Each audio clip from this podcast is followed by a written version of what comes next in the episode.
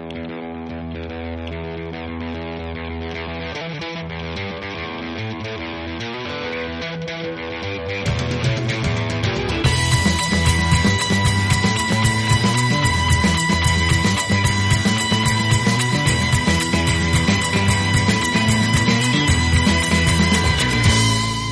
¿Qué tal? Muy buenas, bienvenidos al episodio 15 de la tercera temporada del TJ Pod.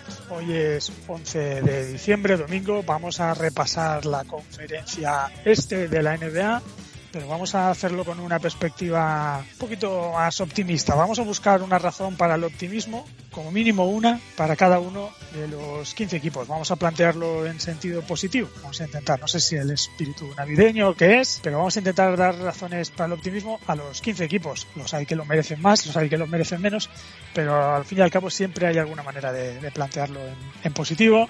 Y es lo que vamos a hacer, como siempre, en orden inverso a la clasificación. Empezaremos por los Pistons, acabaremos con los Celtics. Hoy están conmigo Julio y Álvaro. Yo soy Nacho. Empezamos con un dato inútil. Un dato inútil que es muy inútil, sobre todo porque hace unas horas que ha dejado de tener validez a eso de las 5 de la pasada madrugada, más o menos, ha dejado de tener validez este dato, que consistía en que los Boston Celtics, hasta eso de las 5 de la madrugada, eran el único equipo, y han perdido su condición entonces, el único equipo invicto contra equipos de la otra conferencia, es decir, en este caso de la conferencia oeste. Habían ganado hasta el momento todos los partidos contra equipos del oeste y habían sido contra rivales de, de nivel todos. Memphis Grizzlies, Denver Nuggets, Oklahoma City, eso sí, pero también Pelicans, Dallas, Sacramento y Phoenix. Esta madrugada han perdido ante los Warriors en la reedición de las finales. Hay crisis en los Celtics, luego nos lo dirá Julio.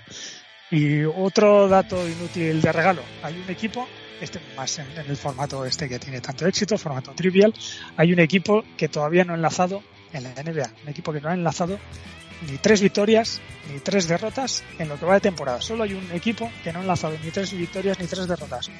¿Queréis intentar adivinar quién es? Ahora lo resolvemos. Venga, empezamos.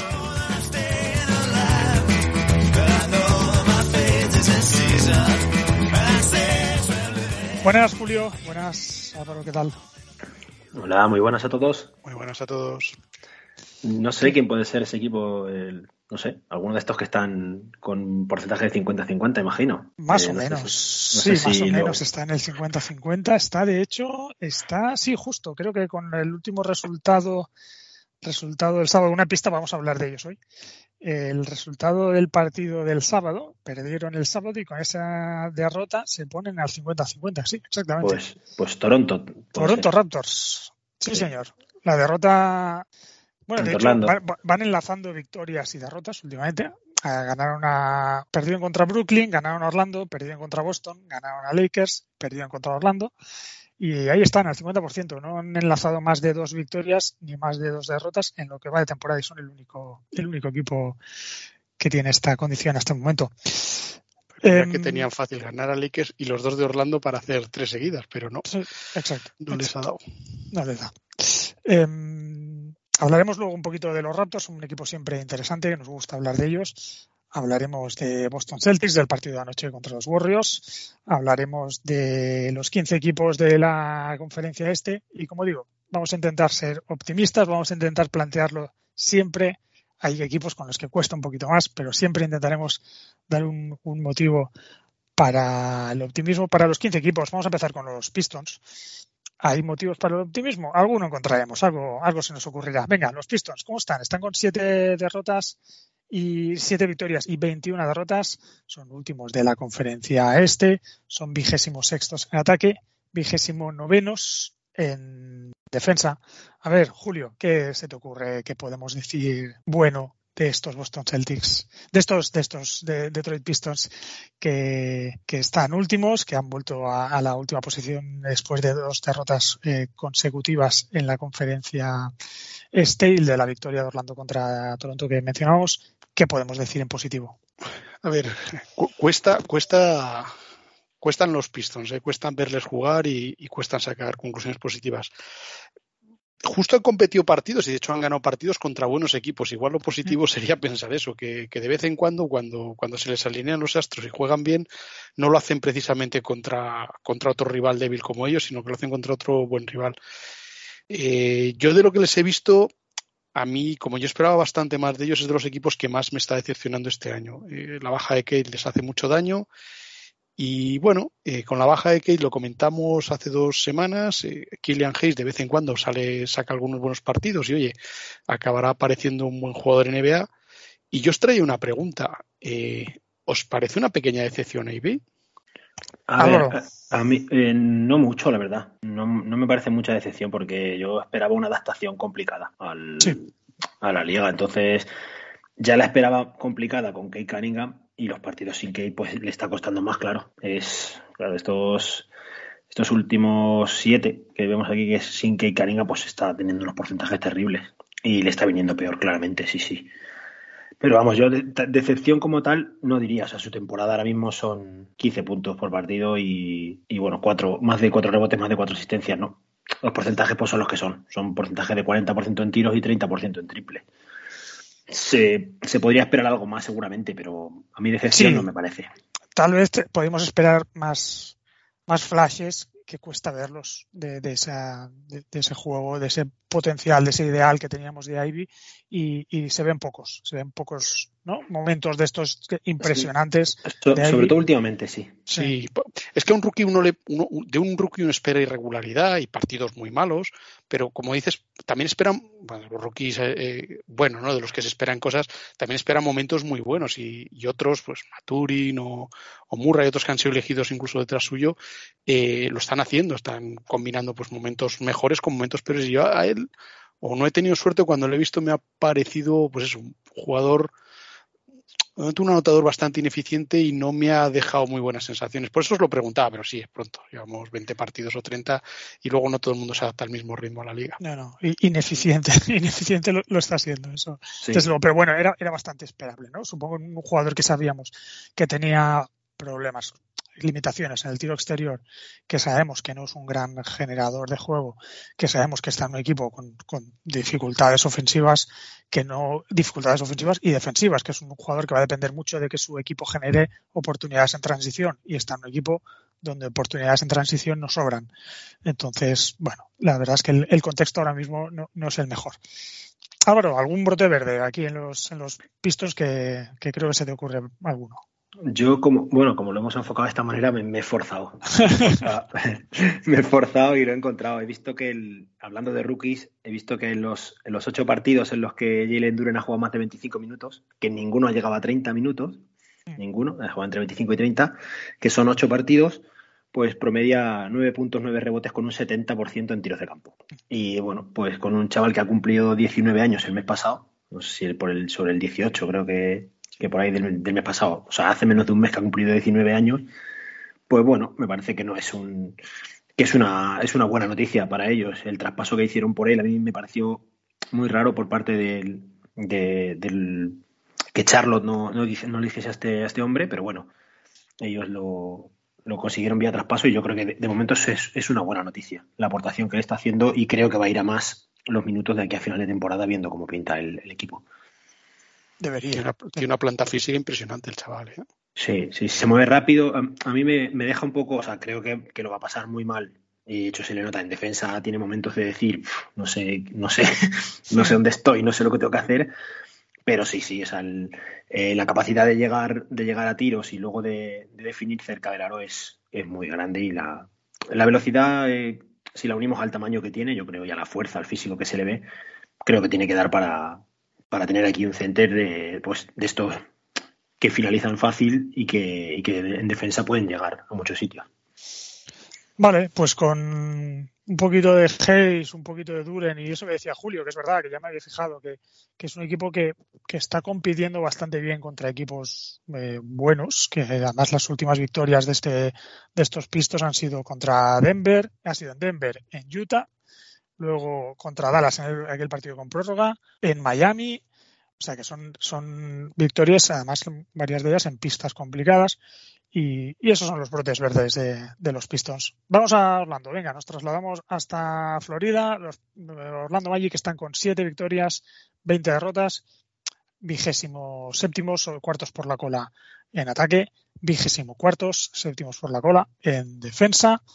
Aquí el, el brote verde Álvaro, por donde, por donde podemos plantearlo. Un equipo que viene de, ganar a dos partidos de, bastante mérito. Habían enlazado nueve derrotas seguidas. Aún así, es un equipo al que siempre se le ven cosas buenas, más o menos, incluso con, estas nueve derrotas seguidas. Y los dos últimos partidos han sido victorias de mérito contra Clippers y contra Raptors. ¿Por dónde lo quieres plantear tú aquí? Pues yo, bueno, yo voy a hablar de algo que ya hemos hablado otros, otros días y es que tienen una base muy, muy interesante. O sea, tienen, viendo, si alguien no ha visto el partido contra Toronto, puede ponerse algún resumen y ver una exhibición total de Frank Wagner, de, de, anotación, de lejos, cerca del aro, de dribbling, de todo. O sea, una, una exhibición total. Y, y en teoría debe ser un jugador que debe ser aquí el tercer, segundo, tercer mejor jugador cuando el equipo esté ya en condiciones de, competir. Entonces, yo creo que tienen mucho nivel con, con Banquero, con, con Wagner, con Wellen Carter. A ver Jalen Sachs cómo se adapta a todo esto. Ha vuelto Markel Full.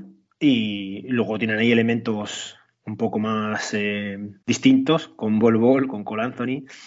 Y bueno, luego yo creo que, que hay, hay que ser optimistas. Seguramente estén ganando menos partidos de lo que en algunos momentos antes de empezar la temporada sobre todo podríamos haber esperado, pero no creo que sea muy importante para ellos el número de victorias.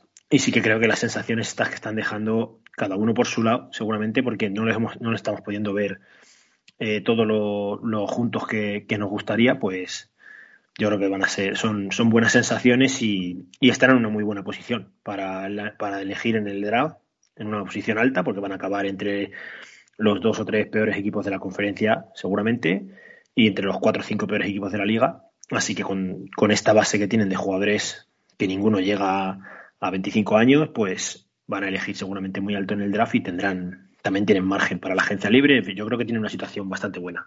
Sí, Julio, brote verde.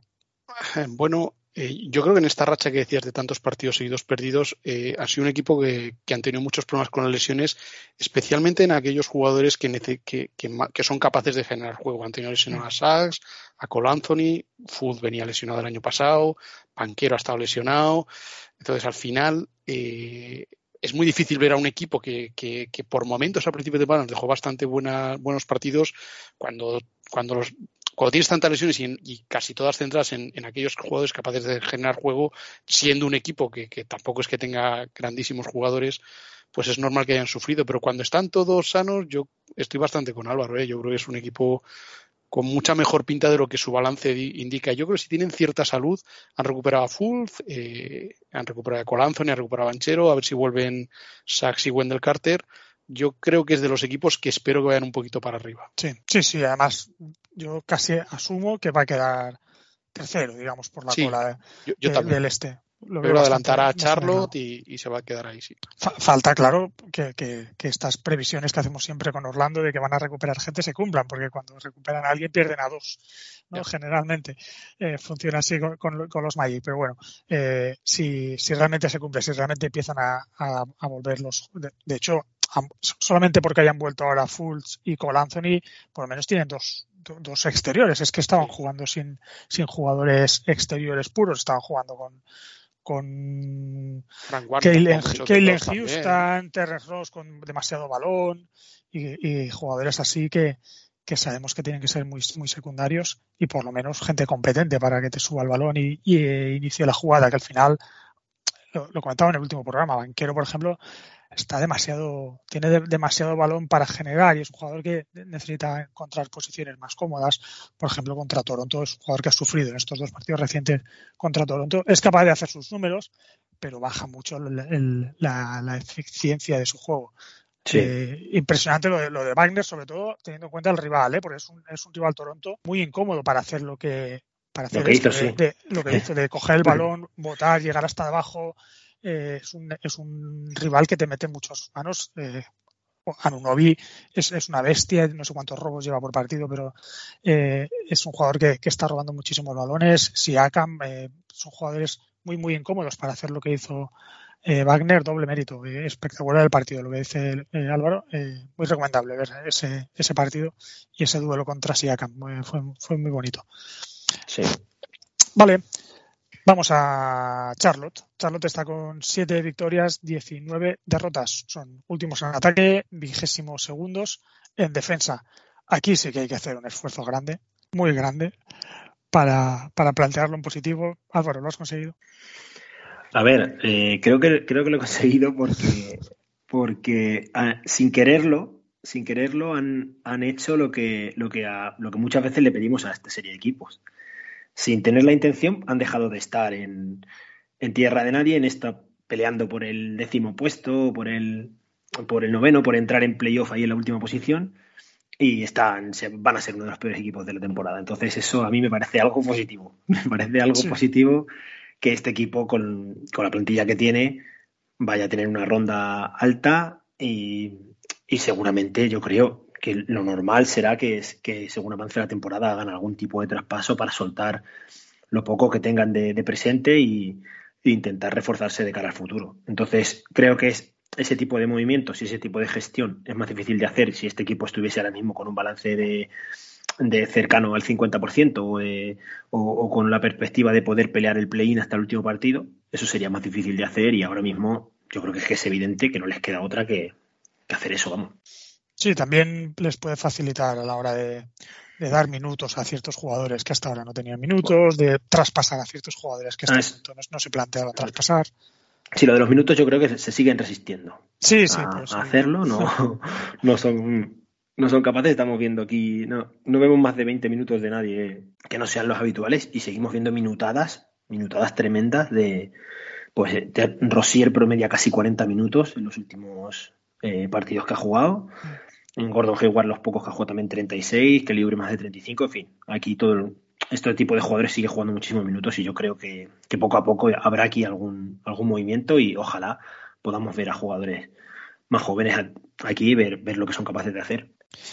Bien, de perder tres partidos consecutivos, el calendario nos invita a, a pensar que vayan a ganar muchos más próximamente y, dejamos ahí a, los Hornets con, poquitos brotes verdes, pero bueno, ha encontrado, ha encontrado Álvaro uno. Venga, avanzamos. Vamos a hablar de Washington Wizards. 11 victorias, 16 derrotas. Aquí ya damos un saltito grande en cuanto a, balance. 40% de, de, balance para los Wizards. Son decimoctavos en ataque, vigésimo primeros en defensa. Julio, ¿qué, ¿qué destacamos aquí en positivo de los Wizards? Pues yo destaco en positivo que si, si su objetivo cuando empezó la temporada era pelear por el play-in, como los de atrás son mucho peores, yo creo que más abajo ya no van a caer. Entonces, y como de los que están por delante hay varios también eh, en, que caminan por el filo de, un alambre, se van a mantener esta pelea por el play-in. Bueno, eh, positivo en estas últimas semanas el nivel de Kuzma, ¿no? Creo que, que cuando empezó Kuzma Algunos tenía miedo que sus mejores meses en la liga fueron los primeros y últimamente por lo menos está anotando con mucha facilidad, está jugando bien. Y, y luego, como positivo también, aunque, aunque esto también lo había adelantado Álvaro, yo creo, en algunas de las veces anteriores, eh, Cory Kisper, ¿no? El sophomore es del año pasado, creo, sí, es sophomore. Y, es un jugador que cuando le ves jugar es bastante interesante. Es un jugador que tienes la sensación de que encajaría bien en muchos equipos contenders. Eh, probablemente en, un rol no, de tantos minutos como tiene aquí, porque aquí tiene muchos minutos por, las circunstancias, pero es un tío que podría jugar en, otros equipos un rol más limitado y ser muy productivo. Sí, ese rol de, anotador de, banquillo es un tío que parece que te va a garantizar el 40% en triples casi en cualquier contexto de titular o de suplente eh, no sé, un Gary Trent, ¿no? Algo así, un jugador que en defensa, dependiendo del emparejamiento, te va a cumplir. Cumple, exacto, no, no, da para más.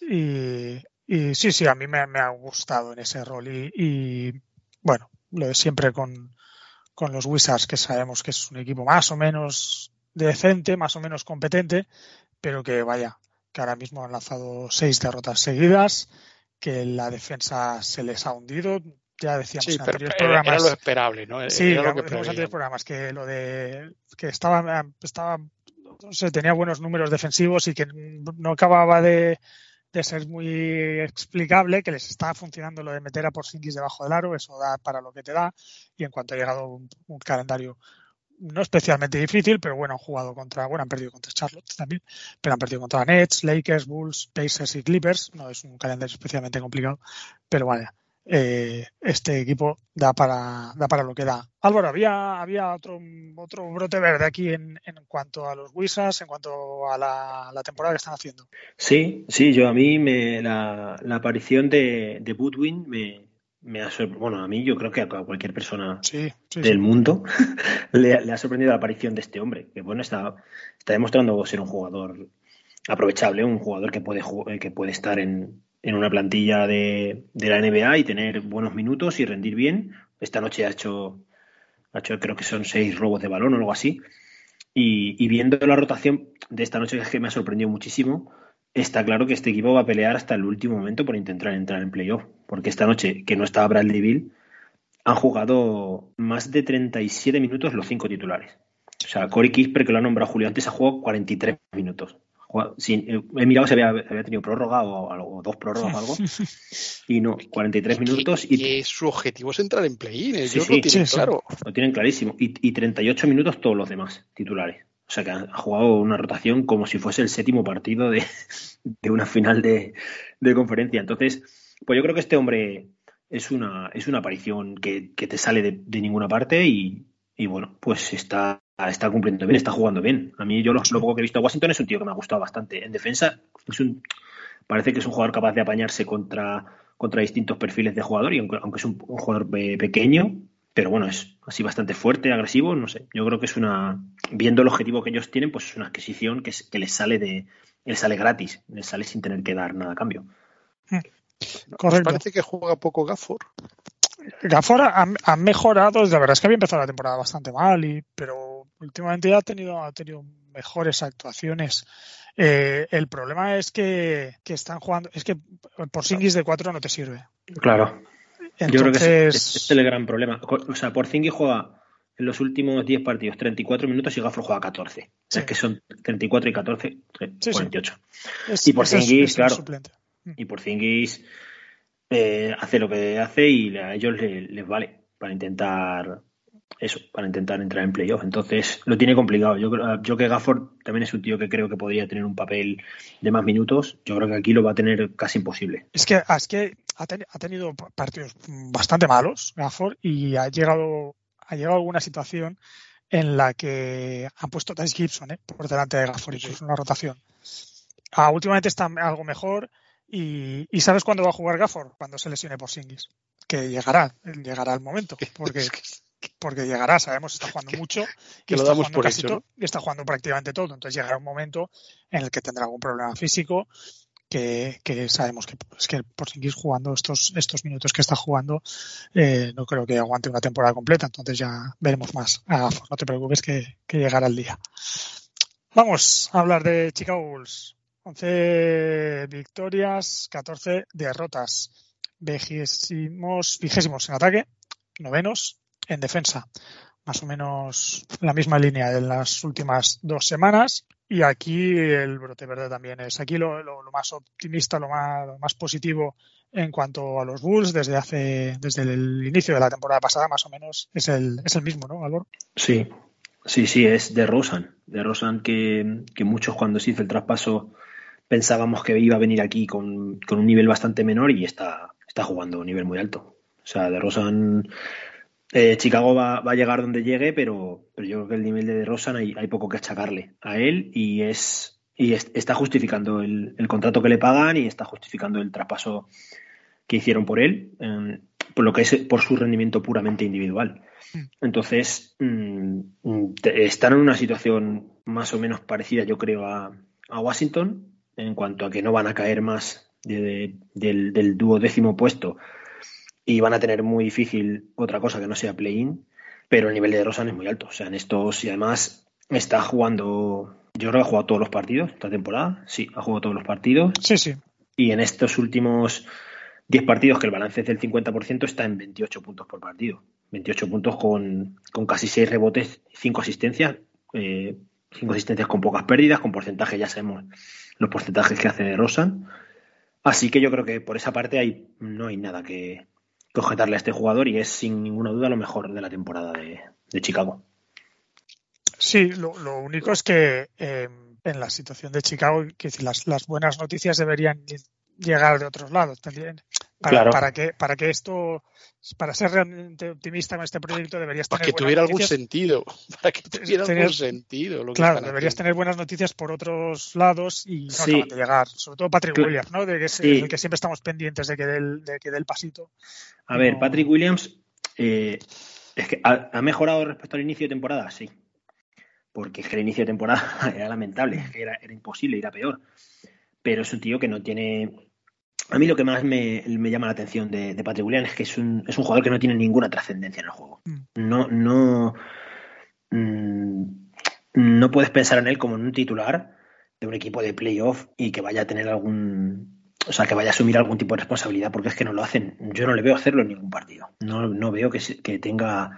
O sea, es un jugador que juega como, como si fuese uno de estos ya muy, muy veteranos que, que están ahí para sumar eh, intangibles, que no, que prefiere casi no, que no, que no le pasen el balón, ¿no? A mí, me da esa, sensación de ser un jugador que está por la pista intentando, pues eso. Sí, un autoporte, un Tadeusz Young. o sea, la, la, versión extrema sería un, un. Sí, pero, Que luego, pero luego en defensa no es tan bueno.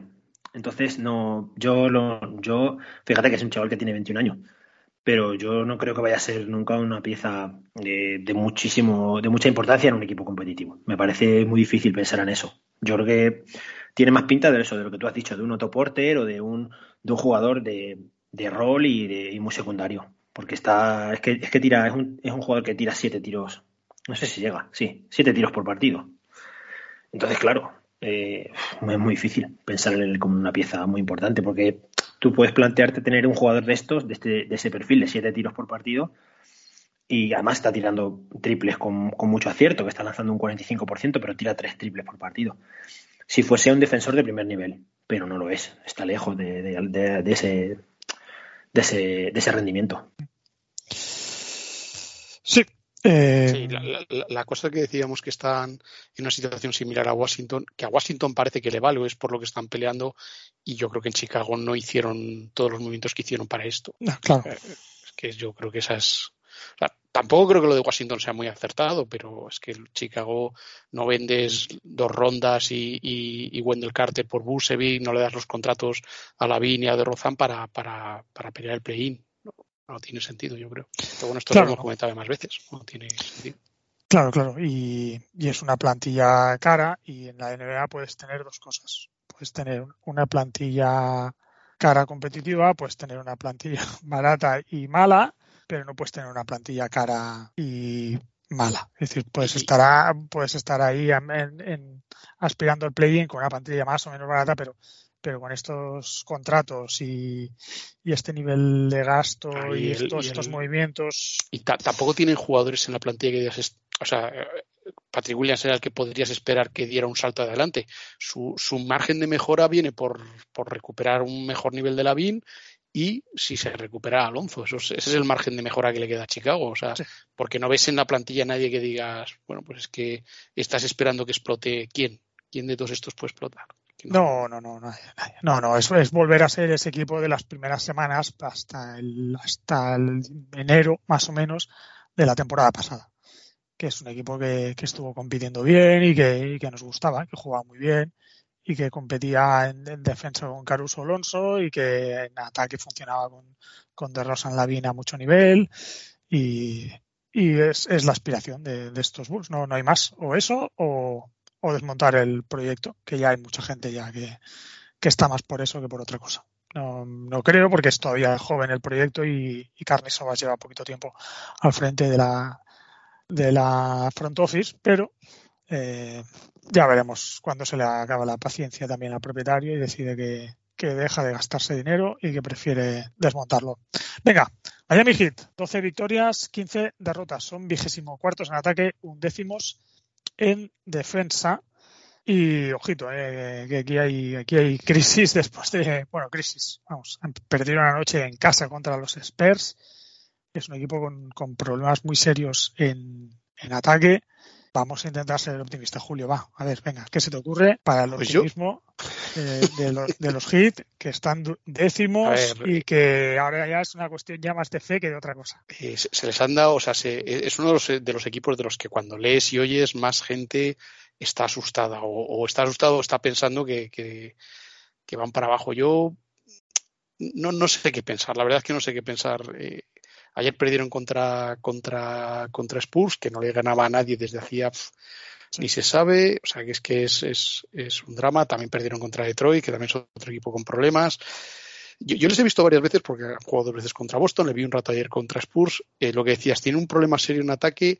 O sea, tienen problemas serios por muchas partes. Primero, a mí me parece un equipo eh, que si lo pero claro es que si lo comparas con el del año pasado solo les falta Peter tampoco es que les falte nadie que digas ¿por, qué esta caída de nivel entre el año pasado y este no es tanto quizá por los problemas ofensivos sino quizá porque no son capaces de defender a, como defendían el año pasado. Me parece un equipo que necesita dar el 120% en cada partido para ser competitivo. Necesita ser muy físico en cada partido para ser competitivo en los dos partidos que jugaron con Boston, el primer partido que, no estuve, que no rayaron a su 120%, eh, se fueron del partido enseguida y luego eh, tampoco jugó Jimmy Balder ese día.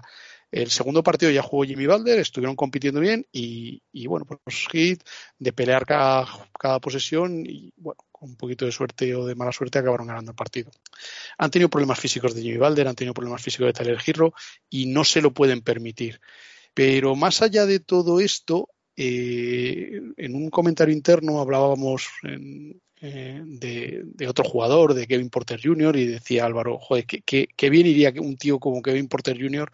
en un equipo como Hit. Y la verdad es que les falta talento. O sea, yo creo que se han acostumbrado tanto a buscar jugadores cumplidores que cumplan los dos lados de la cancha, esta cultura de defensa y tal, que a veces se les olvida que, tienen que meter más canastas. Es un equipo muy, muy espeso en ataque. Jimmy Balder es su mejor jugador y no es que sea excesivamente un anotador excesivamente de nivel.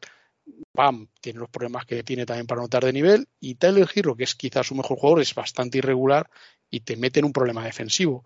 Entonces, lo metes todo, necesitan muchos minutos de Gerro que, te hace bajar la defensa. Si quitas a Gerro, el ataque se te va a freír puñetas. Y al final el cóctel es que tienes un equipo que sí, pero no, y aún así que sabes que va a seguir compitiendo porque estos tampoco van a dejarse perder. Y yo que le, creo que le, los acabo viendo en playoff, pero no sé, creo que es un equipo que es de todos los equipos de la NBA es al que creo que más necesitaría moverse para buscar un par de jugadores. Y bueno, y si además hay algo que pueda preocupar es la dependencia de BAM. El día que no está BAM, o sea, el juego interior sin BAM, bueno, casi como salimos casi como si salimos nosotros a jugar allí, ¿eh? es una cosa lo que tiene detrás de BAM es loquísimo, o sea, la nada absoluta, o sea. Sí, sí. No, no sé, no sé si, no sé si se me ha pasado, pero no acabo de, no he acabado de, ver el brote verde. el brote verde, o sea, yo no les veo tan mal, o sea, yo no les veo tan mal porque, porque por ejemplo, fueron capaces de ganar a los Celtics, o sea, son capaces de ganar partidos. Eh, son un equipo que, como siempre, cuando, cuando se ponen y compiten, o sea, hoy han perdido contra Spurs, pero ganaron el partido anterior contra Clippers. Eh, es que son, lo que siempre son los hits, que es, que es eh, un equipo que sabes que siempre va a ser competitivo. Pero es que tú les ves jugar y dices, ¿dónde, lo que decíamos antes de los Bulls, ¿quién o sea, ¿por dónde pueden mejorar con la plantilla actual? Bueno, estaría bien que, que Duncan Robinson no metiera un 30% de tiros libres, teniendo en cuenta que es lo único que sabe hacer. No sé. Es, es, o sea, no, no, ves ningún jugador del que puedas esperar mucho mejor rendimiento del que está. Jimmy Balder, que esté sano, es su mejor serie de Jimmy Balder no se perdiera muchos partidos, pero, pero eh, siempre se ha perdido muchos partidos. Es un jugador que no, no acaba de jugar juega en torno a 55 partidos por temporada, no le da para más. Yo creo que también la forma de jugar de hit es muy exigente para los jugadores y probablemente también les machaca mucho físicamente. No sé, o sea, el, la clave a lo mejor es, es para, encontrar razones para el optimismo es que eh, Jimmy Butler tiene un, modo regular season y un modo playoff. Sabemos que en playoff es una superestrella y que en regular season es una estrella, nivel estrella, nivel all-star justito, más o menos. Es, ese es Jimmy Butler en regular season. Y, y que en playoff, cuando pone el modo playoff, puede ser el mejor jugador de una eliminatoria, lo ha sido varias veces. Y eso yo creo que es el principal brote verde de estos Miami Heat, que sabemos que eh, cuando llegue el momento Jimmy Butler puede llegar a ser ese, jugador y puede competir contra cualquiera y ser el mejor jugador de casi cualquier eliminatoria. No de cualquiera, pero casi de cualquiera. Sí. O por lo menos en determinados momentos y en determinados partidos. Más allá de eso, Álvaro, ¿qué? Sí, yo estoy de acuerdo con eso porque, eh, a ver, más allá de eso, yo, yo lo que creo es que estamos viendo por fin a, a De Bayo tomar un poco más de responsabilidad ofensiva, que es una cosa que le veníamos reclamando hace mucho tiempo y es que ahora no le está quedando más, no le queda otra. No le queda otra porque los partidos que no juega Jimmy y Lowry está aquí como si tuviese, está jugando como si, o sea, está, le están utilizando como si tuviese 22 años, Lowry. O sea, le juega, juega todos los partidos, juega 36 minutos por partido. 36 minutos. Eh, con bastante peso en el equipo, con al final siempre suele ser el tío que se encarga del, del, exterior rival más difícil. Y yo creo que eso es una sobreexplotación de Lowry que esperemos que no paguen demasiado en playoff, pero vamos, es, a mí me parece una cosa bastante mal, mal hecha, pero bueno, no tienen tampoco otra. Pero bueno, a De Bayo le estamos viendo que los últimos partidos pues, está promediando 23 puntos por partido, que es una cosa para él que no es, no es lo habitual. No ha tenido ninguna temporada de llegar a 20 puntos por partido, en esta ya lo está superando está tirando más a canasta que nunca y yo creo que eso es una, es una parte positiva. Eh, respecto a lo que decía Nacho, yo, yo esa parte la veo, la veo muy clara. O sea, yo creo que es un equipo que si acaba entrando en playoff va a ser una primera ronda perra, pero, o sea, acabar primero o segundo de conferencia y que en primera ronda te toque Miami, si Miami está al 100%, están todos bien, es un regalo, vamos, o sea, que no se le desearía bueno, mira, a Boston igual sí, se le desea, pero. Si lo deseas. Pero igual sí, pero. Pero ¿qué es eso? O sea, yo creo, yo creo que, se, que se tienen que mover. O sea, yo se lo veo clarísimo. O sea, yo el otro día cuando hablábamos de que importe, que en, en, en, Houston parece que no, que no es la pieza ideal para jugar de base, para juntarlo con, con estos jóvenes que tienen eh, de picks tan altos, pues era casi el único equipo en el que yo decía, joder, tiene un cierto sentido que este hombre acabe aquí. Y yo creo que, que uno o dos movimientos van a, van a terminar haciendo sí, porque yo, no no, no se van a quedar, creo que no se van a quedar como están. Yo, yo un, anotador de estos, aunque el perfil este que, que puso de moda Lou Williams, un sexto hombre o, o, Jordan Clarkson, un tío anotador del banquillo, que, que, no siempre es consistente, que es muy irregular, pero que los días buenos te, sí que te saca pues un anotador de ese palo y un interior, un interior que pueda dar que pueda dar descanso a Medevallo y que pudiera jugar incluso con él. O sea, yo, yo pensaba en Poete o alguien de ese, de ese yo, estilo, porque claro, es caro. Yo, pens es caro. yo pensaba en, en, Mobamba. Creo que Mobamba aquí, pues es un tío que es grande, que tiene mano de tirar de fuera, puede jugar con Adebayo y es un tío que no pinta nada donde está. O sea, eh, lo, que, lo que ha dicho antes Nacho de que no tenían exteriores, los, los Magic es que es así, o sea, es que han estado jugando sin, sin exteriores, sin embargo tienen una batería de tíos para jugar por dentro, que yo creo que, que ese, eh, Mobamba aquí tendría un hueco de, de 20 minutos seguro y, y, son dos son dos tipos de refuerzos que son están en equipos que no pintan nada y que yo creo que Miami no esos jugadores en particular pero esos dos tipos de jugador lo, lo necesitan eh, pero cuanto antes posible cuanto antes mejor el de ese exterior, el de ese exterior anotado es que es es que teniendo ya a Girro y, y, sabemos que es delicado el balance defensa-ataque, eh, no, no, lo sé, no sé cómo encajaría aquí un jugador que, que no defiende. Sería, no, no, sé, habría que verlo. Estoy de acuerdo que, que falta, faltan recursos ofensivos aquí y que, y que hace falta algún movimiento en, en la plantilla. No, no es fácil, ¿eh? no es fácil porque es un equipo que además siempre aspira a, a dar un pelotazo. ¿eh? Y sí, parece que se están reservando siempre para Kevin Durant, para Bradley Bill, para Donovan Mitchell y, y parece que se está reservando la, la, pólvora para algún movimiento así. Ahora mismo es complicado porque la extensión de Hydro lo complica, tiene la Poison Pill, es muy difícil hacer un movimiento eh, que te cuadre con, con y es la principal herramienta que tienen para un traspaso porque Duncan Robinson con cuatro años más de contrato va a ser difícil moverlo y tampoco tiene muchas piezas más para mover. Sí que Oladipo podría ser porque el, el año próximo no es, no es garantizado, podría ser el, el movimiento, pero al final Oladipo son 8 millones y algo, 9 millones, por tanto tampoco da para, para meter mucho salario. Eh, no sé, habrá que estar atento. También un brote verde es, es Pat Riley, ¿no? Supongo un, un, motivo para el optimismo. Pat Riley, que sabemos que no se va a cortar a la hora de, de, de hacer cambios en, en este equipo. Lo, que yo creo que todos tenemos más o menos claro es que con, si no cambian nada, pensar que se van a meter directos en playoff con, lo, con viendo los equipos que tienen por delante, no. yo lo veo complicadísimo. Sí. Complicadísimo. O sea, que estén entre el 7 y el 10 para la, el play-in, Sí, a ver, la sexta, la sexta posición ahora mismo con Toronto donde está, parece accesible la sexta plaza, porque Toronto tampoco va muy sobrado, está, está al 50% como decíamos, y yo creo que la sexta posición está bastante accesible, pero vaya, eh, cuesta verlos por encima de, del, del play-in. Sí. Tendrían que pelearla con Toronto, con Atlanta y con gente así. Sí, sí, sí. Sí, pero vamos, que, que no están para tirar muchos cohetes. Sí, sí, Atlanta y demás. Ahora, ahora hablaremos de ello. Va, vamos a hablar de los Raptors. Están con, como digo, con 50% de balance. 13 victorias, 13 derrotas, decimosextos en ataque, octavos en defensa. Álvaro, ¿Dónde, ¿Dónde situamos aquí las razones para el optimismo de, los Raptors?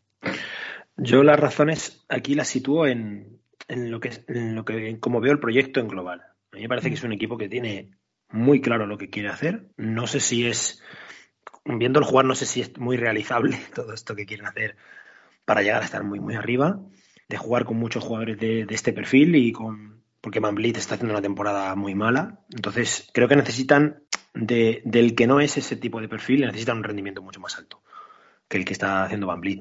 Pero yo lo veo en que es un, es un proyecto que tiene, tiene casi, casi de todo para crecer. O sea, estos, estos sí que tienen aquí a, Scotty Vance para, para ver dónde llega. A Nunobi, no sé si ya, ya en ese momento de no esperar más de lo que está haciendo. Eh, no... A mí me está gustando mucho Nunobi este año. A mí, a mí me está gustando mucho, sobre todo porque, porque en ataque asumo lo que es y en defensa me parece que está siendo de los mejor defensor exterior de, de, la temporada. Pues eso, quiero decir que si es eso, eh, pues ya tienen un, un especialista defensivo que, en ataque sabemos lo que es, lo que tú acabas de decir. No es un tío que te vaya a meter, no, creo que no va a tener, no va a ser nunca un tío de, de porcentajes muy altos de, de, la línea de tres, pero tienen un jugador que está haciendo un temporador como Siakam, que tiene 28 años, que es, todavía está en, lo mejor de su carrera. Gary Trent también es un tío muy joven. Tienen muchos jugadores que son muy válidos. Tienen a Scotivar para ver si llega a ser una estrella liga no. Y tienen una situación salarial muy buena. O sea, no, tienen contratos, no tienen malos contratos. Y, también son de los que sabemos que los despachos se van a mover muy bien si surge la oportunidad. Entonces yo creo que es un equipo que va a estar, puede ir hacia arriba de este 50% en el que está, acercarse más a las pues eso, 46, 47 victorias, eh, intentar pelear, entrar en playoff directamente, pero son un equipo que sí, que yo sí que le veo capacidad de, mejora. O sea, tanto a nivel interno como, como moviendo piezas porque tienen contratos de los que son muy, muy traspasables por, yo, sobre todo se, no. se, lo veo ahí en la capacidad de traspasar algún contrato. El otro día hoy que estaban interesados en Poetel, que bueno, sí. encajaría muy bien aquí. Sí. Yo, ahí es, donde les veo que tienen, o sea, que sí es verdad que tienen una plantilla en la que pueden mover dos o tres piezas y ellos eh, seguir teniendo una plantilla muy profunda y mejorar con un jugador más, más potente, bien sea un interior o bien, como decías, un, un, una, un, un sustituto para, para que Bamblin no tenga tanto peso o cuando está tan mal como está este año para que tengas una alternativa que ahora mismo no la tienes a Van La temporada de Van es particularmente mala. ¿eh? eh y, además no tiene un relevo en la plantilla, no tiene un, jugador que pueda hacer lo que hace él. No, no, no, no tiene, o sea, lo más parecido a, generadores que tiene desde el banquillo son Malagai Flynn, Dalano Banton eh, y luego está Gary Trend de 2. O sea, quiero decir, con todo esto que, que, decimos que quieren hacer los Raptors, el, que parece que tiene muchos jugadores que se solapan, ¿no?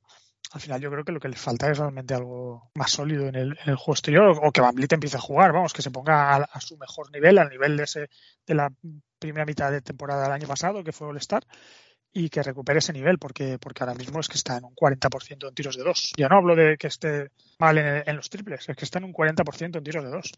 Y es que está mal en la generación, no está a su mejor nivel físico y es un jugador que, que, es, demasiado importante en este equipo. Eso es. es, demasiado importante. demasiadas posesiones son Siakam o él, ¿no? Los que te acaban los que te acaban desatascando muchas situaciones y Siakam está a un nivel brutal, brutal, está ha dado otro paso más cuando parecía que ya un jugador de 28 años ya que no que no le queda margen todavía de otro pasito más, pero la otra mitad de, de, de esta apuesta de, de que en estático tienes tantos problemas y que vas a depender de lo que se invente uno u otro, la otra mitad, que es Van Vliet, es que es, es y, mira los números ofensivos de, los Raptors en estático, son vigésimo octavo equipo, me parece, eh, en estático, vigésimo noveno de la NBA porque no, no, genera absolutamente nada. Sí, sí, pues yo creo que es, es clara. Ese, ese, problema con el juego exterior es claro, porque además repercute también, yo creo, en Scotty Vance, porque Scotty Vance estaría, yo creo que estaría más cómodo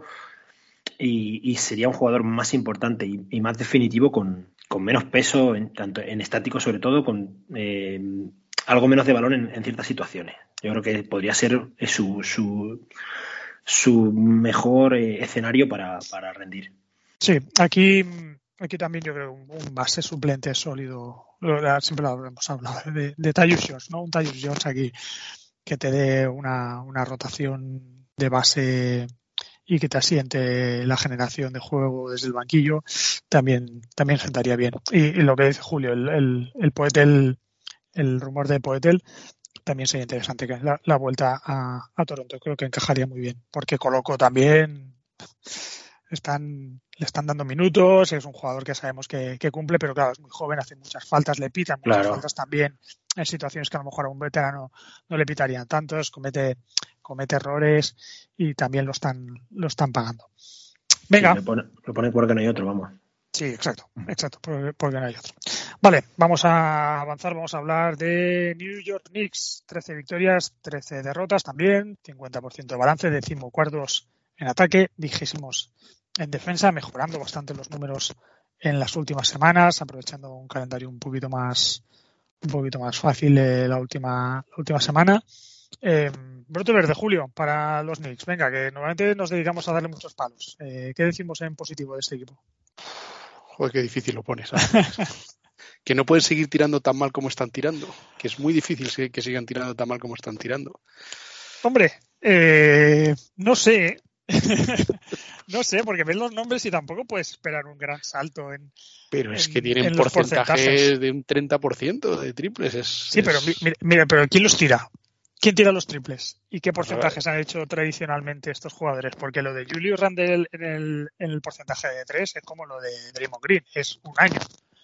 Los demás lo de Angie Barrett, los porcentajes de Angie Barrett, sabemos los que son, que son desastrosos. A mí es que me cuesta ser, a mí es que me cuesta ser eh, positivo con, New York. Eh, desde, desde antes de empezar la temporada no tenía buen feeling con ellos, pensaba que no lo iban a hacer bien y bueno, ahí andan en el 50%, pero a mí me da la sensación de ser una olla a punto de estallar, ¿eh? con con, con, un poco lo que está pasando que Tips tiene apartado de la rotación a, dos o tres tíos.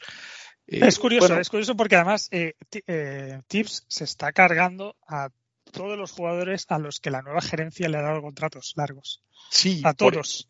pero, a Fournier, a Rose, a, todos Pero eso, eso, eso al final es, es, o sea, eso tiene que estallar por algún lado, o sea, no, no, tiene sentido, o sea, Hombre, por, pues, el, lado sabemos qué lado es tips, o sea, claro. pues el, lado tiene pinta que acabar así. O sea, o, o, al final la gerencia entiende que, que, es verdad que tips, que Tibodó les da más que de lo que, lo, que, lo que les quita, que si estos jugadores no le valen, los acaban moviendo en algún traspaso, que es otro de los equipos muy candidatos a hacer algún movimiento importante, o tendrán que acabar buscando movimientos de otro estilo, porque, porque esto es un poco lo de, lo de Chicago con, con una o dos victorias más, que tampoco es que sean mucho mejor. O sea, realmente no sé si les vale estar donde están y estar como están. Eh, e, e, en lo positivo, Tips está probando muchos jugadores, está cambiando la rotación. Eh, está, probando, o sea, por lo menos. Quentin, Grimes, Quentin Grimes, existe, Quentin Grimes está jugando minutos, más de 30 minutos últimamente, por fin. Sí, sí, por eso eh, está probando cosas, está probando cosas y, en algunos momentos, en algunos se ha visto a Obi jugar al lado de Randall, no demasiado, pero se ha visto a Obi jugar al lado de Randall, eh, no, le gusta mucho a, Tips, pero bueno, aún lo ha probado alguna vez. Entonces, no sé, a mí me cuesta ver este equipo porque cuando les veo jugar me parecen muy malos y me parece un equipo eh, ofensivamente eh, en manos eso de, jugadores irregulares, de, que un día tenga el día Randall, básicamente él, porque es el que, el que cuando tiene el día es capaz de hacer un poco mejor. Y, y sí, Jalen Branson pone un poquito de orden, pero en general son un equipo que juegan como pollo sin cabeza, juegan, juegan muy, de forma muy poco inteligente, me da la sensación, muy poco trabajada. Eh, estoy completamente de acuerdo con eso. O sea, es que yo creo que es un equipo que tiene no sé si lo dijimos de este equipo o de otro, no recuerdo ahora mismo, tiene a jugadores asumiendo eh, roles que le vienen grande a, casi todos. O sea, eh, a Randall le viene muy grande el rol de primera espada. Jalen Branson no estaríamos más cómodos seguro con el rol que tenía el año pasado en Dallas, aunque ha elegido tener este y yo creo que está haciendo una buena temporada. No sé, puede, eh, no creo que le vayan a, que le quieran, que pretendan que haga mucho más de lo que está haciendo. Argy Barrett, pues sigue estando ahí el hecho de que tiene 22 años, pero no, no, no le vemos ir a ninguna parte más. Y yo el brote verde que había apuntado es en lo que ha dicho Julio, que estamos viendo minutos de algunos jóvenes que por lo menos no sé cuál es el motivo que está llevando a Tips a, ponerlos, pero lo está poniendo. O sea, estamos viendo eso, más de 30 minutos a Quentin Grimes. Y lo malo de, ver más de 30 minutos a Quentin Grimes, igual es que deja de existir la excusa de que no lo hemos visto. Entonces, pero bueno, es, está jugando 31 minutos no tiene, es, que no, no va a ser, no, es, en la universidad no lo era y no, es muy difícil que un jugador eh, pase a ser en la NBA una estrella eh, de, manejando balón o, creando, eh, anotando por su cuenta, si cuando no lo ha sido nunca. Pero bueno, es un, es un tío que yo creo que tiene, tiene perfil para jugar en la NBA sin ninguna duda, o sea, para tener un buen papel en caso de que, de que aquí lo sigan desarrollando. Pero yo creo que, a Tibodó le queda poco. Le queda poco aquí porque el tema de los traspasos es que quién te va a dar mucho por, lo que suena que quieren, que quieren mover. Es que, es que no creo que nadie te vaya a dar por Fournier, por Rose, eh, no sé cuál es el, ahora mismo el otro jugador que sonaba en... Cam Redis. Cam Redis. Es que no son jugadores por los que nadie te vaya a dar aquí un, jugador que te, que te, solucione aquí nada. Entonces, a mí es que viendo todo esto, lo que me parece casi imposible que este tipo de, de gestión de equipo acabe por encima de Toronto, de Miami, porque es que al final Toronto, Miami son equipos que están muy bien dirigidos, tanto desde el banquillo como desde los despachos. Y aquí la, mezcla es, que la mezcla es, terrorífica, la de lo de los Knicks. O sea, es, un escándalo. A mí no. Yo, yo creo que esto va, va, va para abajo seguro, vamos. siendo positivos, mucho más abajo de un par de puestos tampoco puede caer. Eh, decías antes que no sabes por qué pone tips a, determinados jugadores. Coño, si castigas a unos tendrás que. Es igual no le quedan más. O sea, como ha castigado a tres o cuatro, tendrá que sacar a los que, a los que ha castigado. Sí, sí, no, eh, por ser, por dejar un poquito de, razones para el optimismo sobre Grimes, a mí me está gustando mucho en defensa, sobre todo. Le, está dando, le, está dando, mucha responsabilidad eh, cuando está jugando. Está defendiendo en, las últimas semanas que está jugando más. Lo hemos visto defender a Donovan Mitchell, a Doncic, a Shea, a Jamoran, a Devin Booker, a Trey Young. Eh, todos estos son además como asignación principal Y, defenderlos bien, ¿eh? a todos. Y a perfiles tan tan diferentes y los ha defendido muy, dignamente. Si ves los, los, números en tiros de estos jugadores defendidos por Grimes, los minutos, eh, buen, buen papel por lo menos de Grimes en ese rol. Ofensivamente le estamos viendo poquísimo, también es muy difícil que, un jugador como Grimes tenga algo de protagonismo en este en, esta situación. E, pero... Y en este equipo, y en este equipo, pues es que, Es que, en este equipo nadie le va a dar los balones que ese hombre necesita en ataque. que, no, que, yo no, que yo no sé si Grimes es capaz de hacer algo cuando le den el balón ofensivamente. Yo no voy a decir deberían darle muchos balones porque no lo sé. No, no. o sea, a ver, el, el, el, ideal era, era de 3 cuando, cuando lo, lo trastearon. Entonces, el, la defensa lo tiene porque sabe hacerlo, aunque, aunque el resto no defienda bien, que no es el caso porque es un equipo que defensivamente es bastante correcto, pero en ataque es un jugador que necesita de, mm, de generación a su alrededor de no, o sea, si los tiros aquí se los tiene que facilitar Randall y Barrett, pues está, está jodidísimo este hombre, seguro. Lo, lo, yo lo único que me queda por decir, como brote verde, ya que vamos a intentar agarrarnos a cualquier cosa que podamos aquí, es a ver si de verdad le da el rol de base suplente de, de, base suplente a Miles McBride, que por lo menos sepamos si puede o no puede jugar en la liga, que a mí también es un tío que me al que tengo ganas de ver, por lo menos, de ver si, si puede trasladar lo que hacía en la universidad aquí porque ya yo creo que ya lo de Rose, pues yo, yo creo que ya vale. Brote Verde, bueno, a Rose lo ha, lo, ha sentado. Brote Verde, por, por poner, lleva tres victorias seguidas. en los últimos eh, dos semanas han ganado más que han perdido y su diferencial es más positivo que negativo. ¿eh? O sea que al final, con todos los palos que le damos, bueno, ahí está. Sí, le ganaron el otro día, le ganaron el otro día 40 casi a Atlanta y de 20 a Charlotte. En las dos últimas victorias, Atlanta fue el día ese que se lesionó de Junte, nada más a empezar. todo esto también condiciona un poquito los números, pero vaya que sí, que es un equipo que, sabemos que va a estar ahí, si es que es, la proyección de, de, de pre-season, más o menos, ese 50% o 40 victorias más o menos de las 82 y play-in es, es donde va a estar New York. Pues estoy cumpliendo expectativas. Eso es. Sí, sí.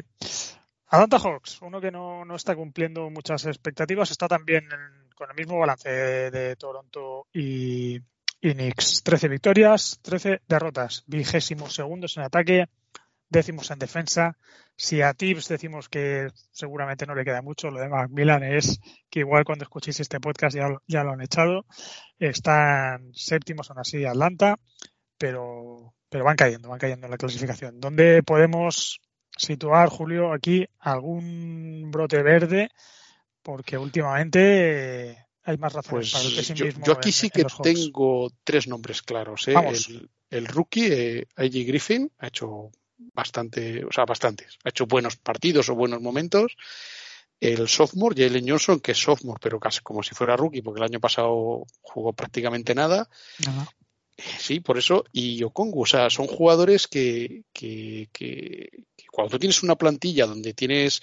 Eh, donde se supone que las piezas principales funcionan, estos están jugando bien. O sea, si, si el resto estuviera cumpliendo, yo tengo la sensación de que Jalen Johnson, Griffin y, Okongu están haciendo buena temporada. Y incluso en el caso de J. Griffin, por encima de lo esperado. De Okongu a lo mejor no. O sea, está, está en el lugar en el que se le espera y de Jalen Johnson igual también. Pero J. Griffin me da sensación de por encima de lo esperado. En cualquier caso, venimos dándole palos a New York y estos llevan tres derrotas seguidas y una pinta horrible con una pelea entre Trey y Macmillan, la tensión interna y que estos han hecho movimientos muy agresivos como para estar donde están. ¿eh? estos tendrían que estar con Cavs, con Brooklyn y ¿eh? terceros, cuartos, si no más para arriba. Entonces, yo es que estos, los Hawks, o sea, este año y el año anterior, o sea, yo es que les veo jugar y es que no me gustan nada. me, parecen, me parece que juegan muy mal también.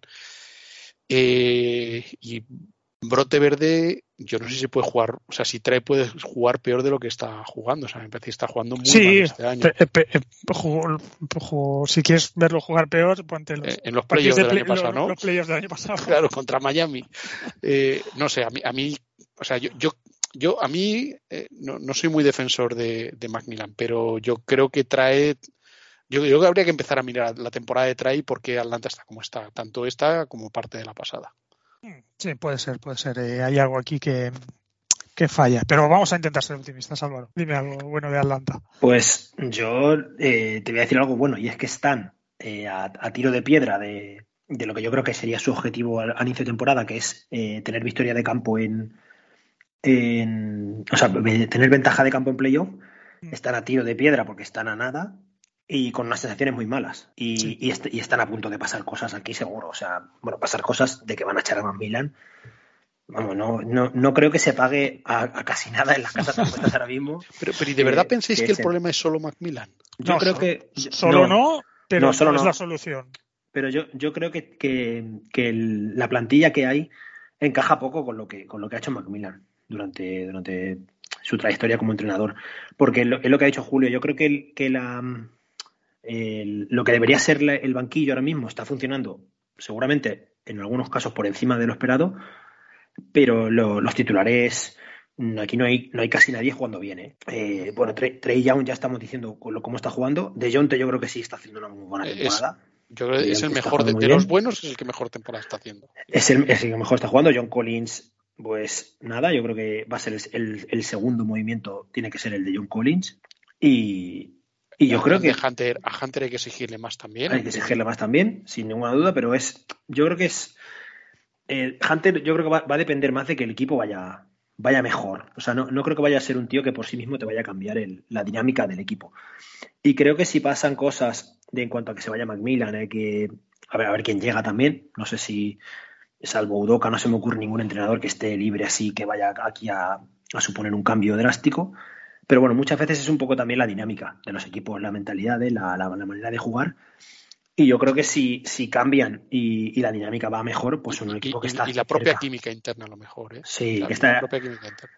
Está cerca de su objetivo. Hay un problema clarísimo de química. Sí, por eso lo decía, ¿eh? porque, porque yo creo que la química interna, yo creo que O sea, yo creo que creo, creo que va a caer Macmillan porque porque porque no hay otra alternativa, porque es el primer paso a la solución pero como el que venga no empiece a encajar mejor contra y le convenza de que tiene que hacer determinadas cosas distintas y jugar de otra manera, yo creo que tampoco va a solucionar nada. Pero bueno, algo más de lo que están haciendo harán, eso sí. Sí, es que además las, dos, primeras semanas de competición, o las, o las tres primeras semanas, vimos ese algo distinto de Drake. Exacto. un poquito, no, no mucho, pero lo, lo, lo, lo, mínimo exigible yo creo que sí que lo vimos. Tuvo más tiros liberados, tuvo el balón casi tanto de Junte como él, pero lleva como dos o tres semanas en que ha vuelto a, al modelo de, al, modelo más extremo este de tener el balón al y soltarlo para dar una soltarlo para dar una asistencia al jardín sistema sí sí y, y, hostia con, esta plantilla es que se pierde mucho por el camino cuando juegas a eso se pierde mucho y, y ahora mismo ahora mismo yo creo que también esto se ha alimentado con la mala relación con Macmillan con las lesiones, porque ahora mismo están sin Collins, sin DeJounte y sin Hunter. Y, sin Hunter. Eh, Bogdanovich acaba de volver, por tanto todavía que lleva un, partido, ¿no? Bogdanovich o dos lleva. Eh, sí, eh, cuatro, pero no, sí, pero sí, empezó jugando pocos minutos y ahora ha, ido teniendo más protagonismo. Por tanto, yo creo que también eso le ha llevado un poquito también a Trey a, a meterse en esa dinámica mala en cuanto a, al, a lo que es compartir balón y, tener ese rol que parecía que podía tener y que a mí me invitó al optimismo en las primeras semanas con él. Ahora ya, puff, ahora es, es, es la peor versión, como decimos. Sí. Y además, y además que no mete una. Y además porque, porque, si tú estás jugando así y estás metiendo un 40% en triples, pues muy bien por ti, pero si en los últimos, mm, en estas dos últimas semanas o en estos últimos 10 partidos del equipo, lo que has hecho es meter un, no llegar al 25% en triples, 25, cuando eres el peor defensor del equipo. No, el peor pues defensor, además, esto es otra. Eh, ahí ya se multiplica. el, peor defensor de la liga, no del equipo, de la liga, o sea, es tremendo. Sí, sí, seguramente habría ahí dos o tres para pelearlo, pero. sí, pero que, sí, pero, sí, pero llega un punto en el que o sea, aparte de las condiciones que tenga, las de Trey son muy limitadas, es que, es que parece que y, cuando se pone en este rol de tener tanto balón en ataque, es, es peor todavía en defensa con, todas sus condiciones limitadas, hay jugadores que por lo menos, no sé, Seth Curry, por decir uno que es muy malo en defensa, joder, por lo menos ¿no? intenta pasar bloqueos, tal, es que lo de Trey es tremendo. Es que es una cosa. Por eso yo digo que con todo esto que estamos diciendo, están a, a, dos partidos, creo, más o menos, del dos, tres partidos de, lo que es su objetivo de temporada, que yo creo que es llegar cuartos a. Pero que están en un 50%. De sí, sí. Sí, por eso digo que con todas estas malísimas sensaciones, con John Collins, que yo creo que va a ser, la primera medida va a ser, va a ser eh, Macmillan, pero yo creo que la primera medida debería haber sido el traspaso de John Collins. A, mí, ya me parece bien que, antes prueben el cambio de entrenador que traspasar a Collins. Porque es que a mí me parece que Collins, o sea, debería ser un, perfil muy adecuado para este equipo. Lo único es que, es que cuando lo ve jugar es que es como, como si no, o sea, nada, o sea, no, lo ves. Entonces me parece bien probar. A mí, decías antes Sudoka, también se me ocurre que Queen Snyder sería una buena opción para este equipo. Pues sí. Y, y, probar, porque me parece que joder, el equipo de John Tetrey, de Andre Hunter, John Collins, Capela, Bogdanovich o Kongu, más las rotaciones que hemos dicho, que Griffin, eh, Jalen Johnson, Johnson los Holiday, están, son rotaciones más o menos. Sí, Me parece que este equipo ya, ya hemos dicho 11 tíos, ¿eh? Claro, es, un poco increíble que esta gente esté al 50%, es, ¿eh? Sí, sí. es que con, tres victorias en los últimos 10 partidos. Que es, que la, temporada de Trey es, muy mala. Y yo creo que, que, él, que él no sabe hacerse a un lado. Entonces, cuando tú estás mal, y encima de Jonte, que es que de Jonte está tirando de tres, como, como no, no creo que nadie se esperase, y dirigiendo y defendiendo de todo, eh, yo creo que Trey debería darse cuenta de que, de que cuando él tenga unas malas rachas, ahora sí hay alguien a quien puede dar el balón y que, y que haga cosas. Entonces, a ver si, a ver si realmente, si se va Macmillan, esa actitud cambia, pero si no, si no lo van a tener muy complicado. Pero que llevamos año y medio pensando que Atlanta tiene mejores jugadores de los que parece. O sea, por nombres tiene jugadores para jugar mejor de lo que juegan. Es que, es que esto ya no es o sea, aquí está, hablamos de las últimas dos semanas, pero es que yo me retrotraigo a todo el año pasado prácticamente. O sea, es un equipo que juega por debajo de lo que debería con los nombres que tiene. Es, que eso es seguro. Entonces, no sé. Eh, yo, yo, creo que Macmillan tiene mucha culpa, pero yo es que a Trae también le culpo mucho. no, no, es un jugador que cada vez me gusta menos. Es el, eh, los Hawks son el peor equipo en porcentaje de triples de la NBA, que no tiene mucho sentido. El, el jugador con más triples anotados de los Hawks este año ¿Sabéis quién es? De John Murray, que es un jugador que, que, tira poco y no tira particularmente bien. Y es el jugador que más triples lleva anotados de, Atlanta. Claro, hay, muchas cosas que no funcionan bien en este equipo. Muchas cosas. Y que no debería, o sea, es un equipo bastante equilibrado. Debería ser un equipo que tiene recursos en defensa recursos en ataque. O sea, debería ser un equipo que debería estar cómodamente quinto, eh, fácil peleando por la ventaja de campo, incluso en primera ronda, conforme está el este este año. Y vaya, yo creo que con el cambio de entrenador, que es cuestión de tiempo, ya lo, asumimos, eh, deberíamos ver una versión mejor, a ver cuándo tarda De volver también, que ahora se perderá un par de semanas. Pero vaya, sería un, un, equipo con el que hay que imaginar que tiene que ir para arriba. O sea que brote verde por ahí por, para, para los Hawks. Venga, avanzamos. Vamos a hablar de Indiana Pacers. Están en balance positivo, 14 victorias, 13 derrotas. Eh, son decimoquintos en ataque, vigésimo terceros en defensa. Los números son peores en las últimas semanas. Es un equipo que yo creo que es, es fruta madura, es cuestión de tiempo. Eh, razón para el optimismo, Julio. Eh, ¿Halliburton o Halliburton? Sí, y vienen los números son peores en las últimas dos semanas donde han jugado todo fuera prácticamente. O sea, vienen de jugar un montón de partidos fuera de casa eh, en su gira por el oeste y algunos de ellos eh, bien jugados. Eh, está claro que yo creo que es Halliburton, es Maturin, es, es, algunos partidos, el partido que hacen en San Francisco en Embra es buenísimo. Eh, Jalen Smith y, y Miles Turner están jugando razonablemente bien. Yo que tienen, o sea, es un equipo que juega bonito, es un equipo que le ves jugar y juega bonito es, el equipo, eh, más rápido de la NBA, eh, con, bastante diferencia el que juega más y el rápido. Que, y el que más, el que más asistencias da también, eh, al menos de la conferencia. Pues a mí es un equipo que me parece que, joder, venimos de hablar de New York, de, Atlanta, de, Washington, y estos están, están ya, han superado por mucho las expectativas que teníamos con ellos.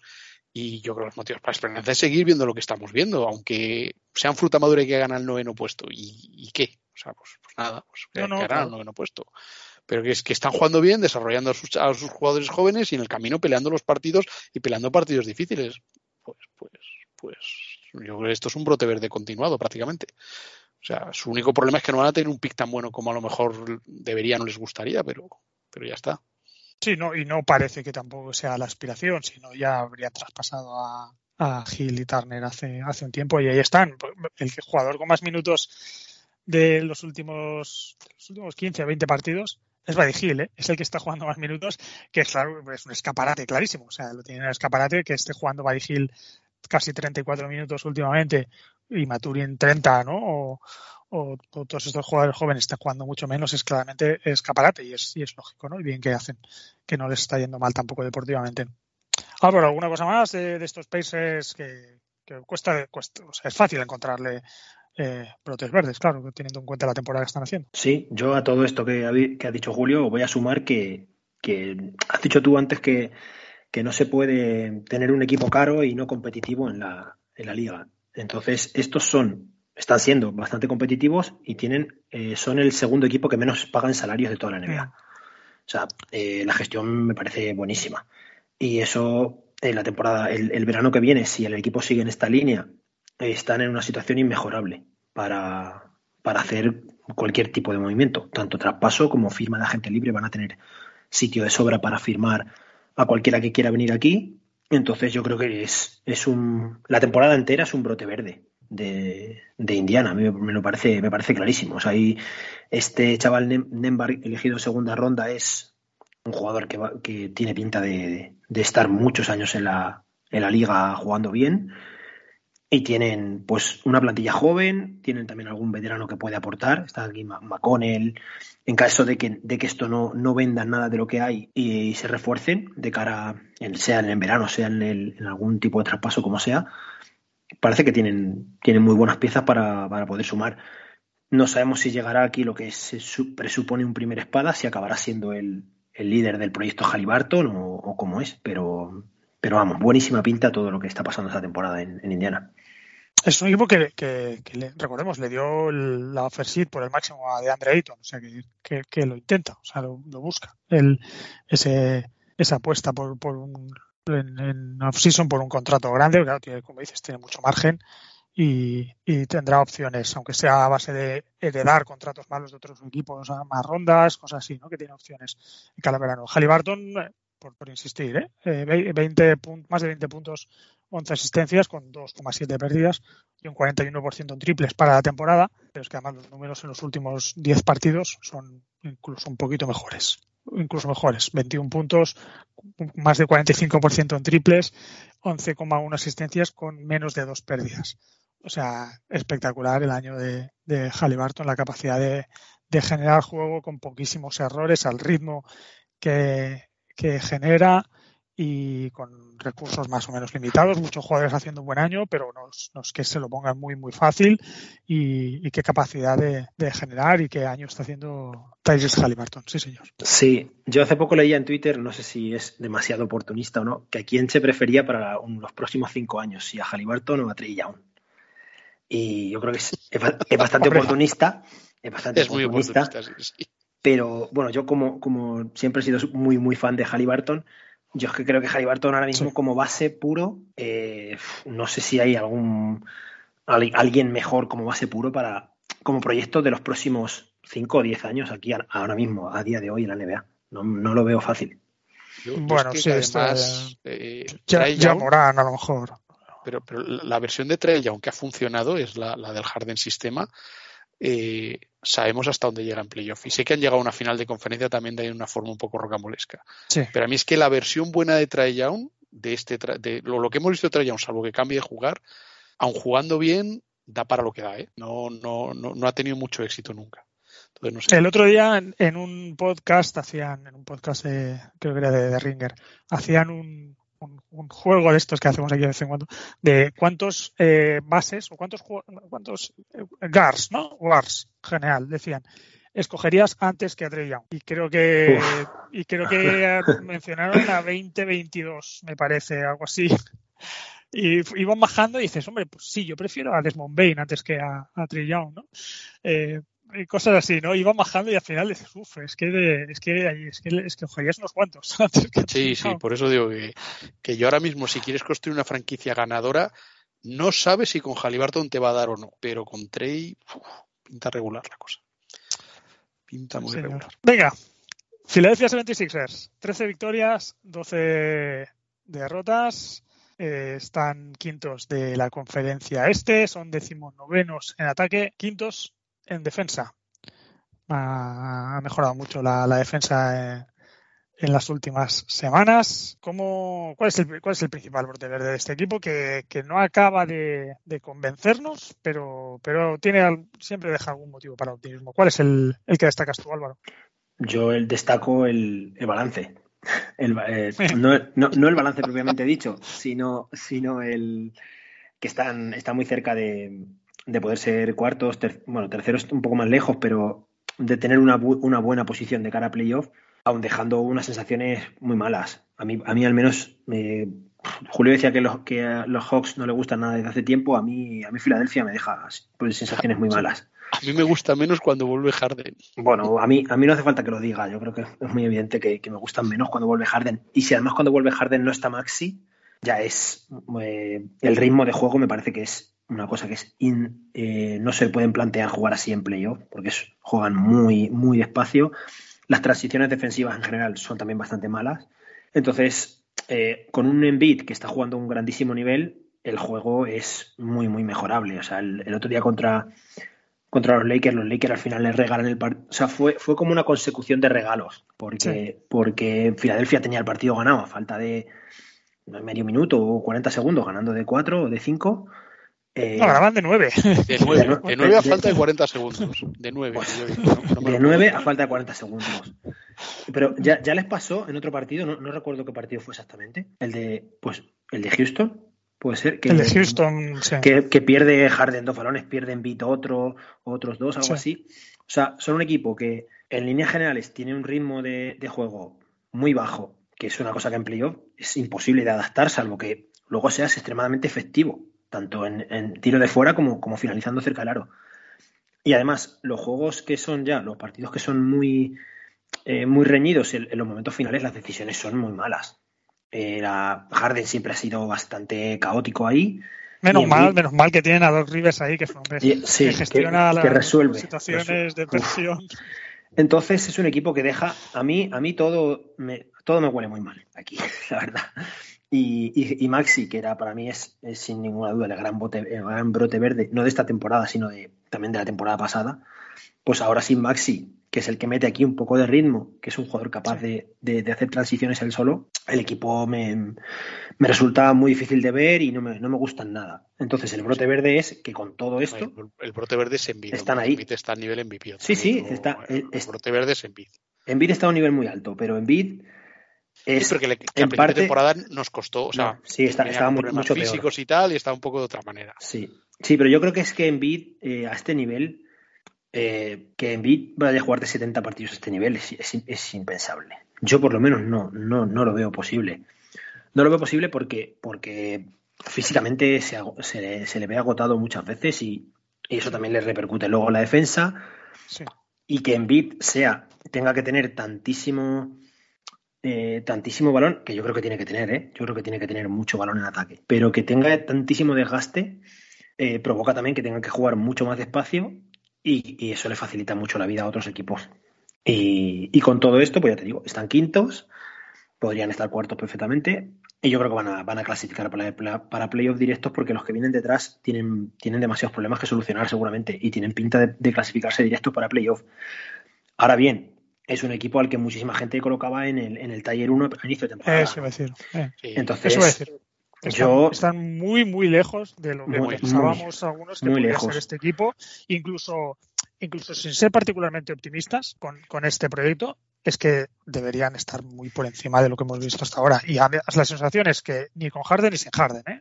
Eso es. ni con Harden ni sin Harden. Pero, pero sin Harden es normal, porque te esperas, pues, o sea, los partidos que no ha estado Harden, que no ha estado en beat y no está Maxi. a, mí no me han gustado nada. A mí no me han gustado nada los Sixers, no, no me gusta nada. Cuando no ha estado Harden ha sido balones a, a, y a ver qué se le ocurre, pero de una manera exagerada, pero unos niveles de, de, de cadetes de, darle el balón al bueno y a ver qué se le ocurre. ¿eh? O sea, o sea y, ahora te lo digo a la cara, PJ Tucker, vergonzoso, que el otro día contra los Lakers, yo digo, o sea, contra los Lakers, digo, pero ¿quieres hacer, pero, por pero ¿quieres hacer el favor de tirar?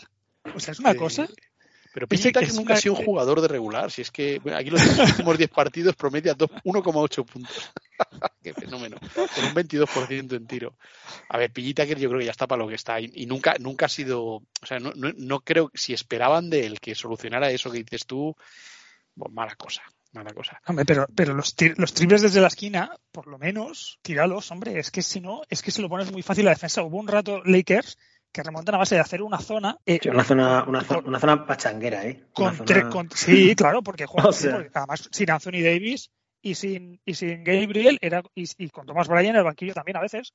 Eran cinco pequeños con tres tíos encima de Embiid y, eh, y PG Tucker solísimo en una esquina y daba igual, daba exactamente igual.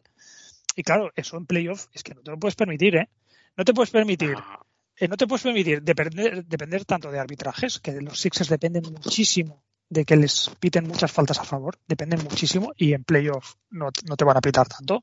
Envid es un jugador, es muy cansino también en bid con el tema de las faltas, que siempre decimos de Harden, pero lo de Envid también es muy exagerado. Para ser un jugador tan tan grande, que además los jugadores grandes generalmente les han dejado de pitar muchas cosas porque son grandes, ¿no? Y pueden, y pueden encajar los golpes, parece y demás. Es un jugador que, que se tira mucho al suelo para, para forzar faltas como si fuese un exterior, ¿no? Esto que hacen los tiradores. Eh, y, eso en, en playoff es muy problemático.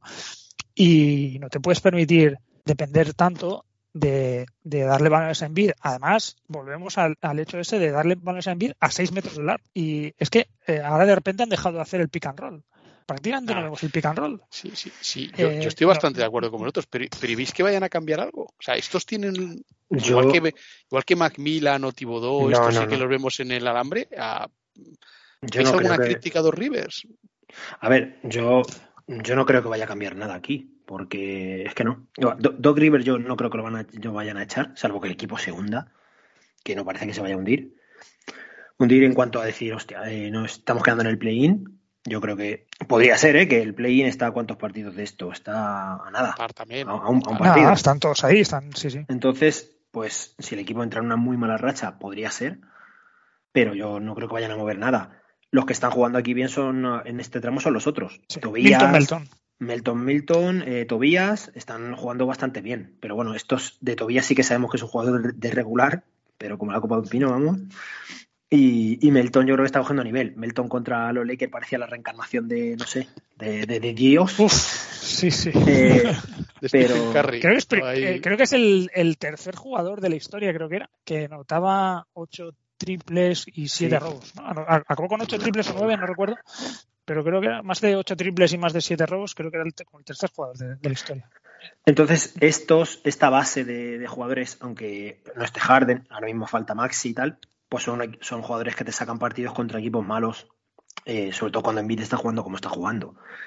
Pero la cuestión de estos es que están ahora mismo, o sea, ahora mismo pintan a, poder perder, que yo lo he dicho desde el inicio, mm, con, un con una parte de broma, pero a mí me lo han parecido desde el primer momento, que podían perder contra cualquiera en playoff. Contra cualquiera, sí. Pero es que ahora mismo dan esa sensación por completo. O sea, ahora mismo estos, ahora mismo están quintos. Bueno, contra Brooklyn, vamos, serían candidatos a perder, pero, o sea, la cosa no serían favoritos, yo no los vería favoritos, favoritos claros contra casi ningún equipo de los que están ahora mismo en el playoff. Ni playoff y en el play-in, bueno, contra, contra los Knicks. Indiana, ¿no?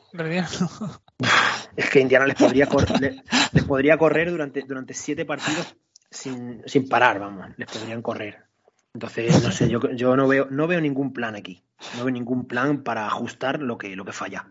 Bueno, vamos a ver si, si vemos a este equipo al 100%, que tampoco lo hemos acabado de ver, al 100% físico me refiero. Envid empezó la temporada bastante lento, luego se ha lesionado Harden, se ha lesionado Maxi, ahora Envid está más, más, más, a tope.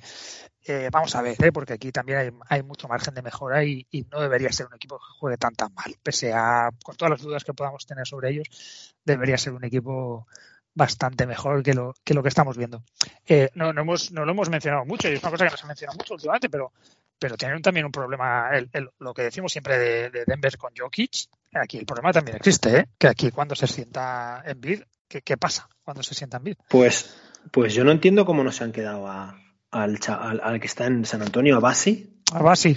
No, no entiendo. Viéndole jugar y además ya, ya jugó algunos buenos partidos estando en Filadelfia. No entiendo cómo no se han quedado a ese, a ese chico para jugar los 15 minutos que no juega en o los 10 en el partido que tenga que ser 10. No, no, no, no, no entiendo porque, porque bueno, es que lo de Harrell, no sé, yo creo que hace muchísimo tiempo que dejó de engañar a nadie Harrell, vamos. Yo, yo, creo que ya hace mucho que dejó de engañar a nadie, sí.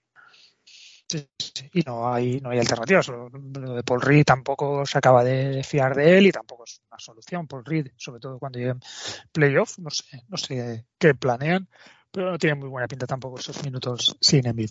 Vamos, Brooklyn Nets, 16 victorias, 12 derrotas, Así a lo tonto, ¿eh? Están cuartos del este. Eh, decimos en ataque, decimoquintos en defensa, novenos en ataque y decimoterceros en defensa las dos últimas semanas. Poquito a poquito, ahí están los Nets con la tontería. Ya están bastante por encima del 50% en balance. Ya están cuartos, ya están en el territorio casi más o menos de lo esperado. De hecho, de las proyecciones que hicimos en, en Precision, yo creo que, que la están cuadrando bastante. Eh, ¿Cuál es el principal brote verde, Julio, de estos Nets que, que los hay? 7-1 los últimos ocho partidos, ¿eh? Siete victorias, una derrota. Y la derrota es contra Boston en un partido que por momentos eh, estuvieron bien.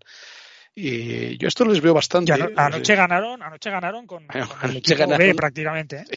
O con el o con el C, sí, sí, anoche ganaron sentando. No sé si la liga no va a hacer algo con estas cosas, ¿eh? porque ya no es que sienten a Durán, que puede tener sentido en un back-to-back, tienen su edad, pero Durán y es que sentaron 7-8 jugadores. Igual se les fue un poco la mano, ¿eh? cuando, la NBA ponía multas por, estas cosas? A Popovich, a Popovich, sí.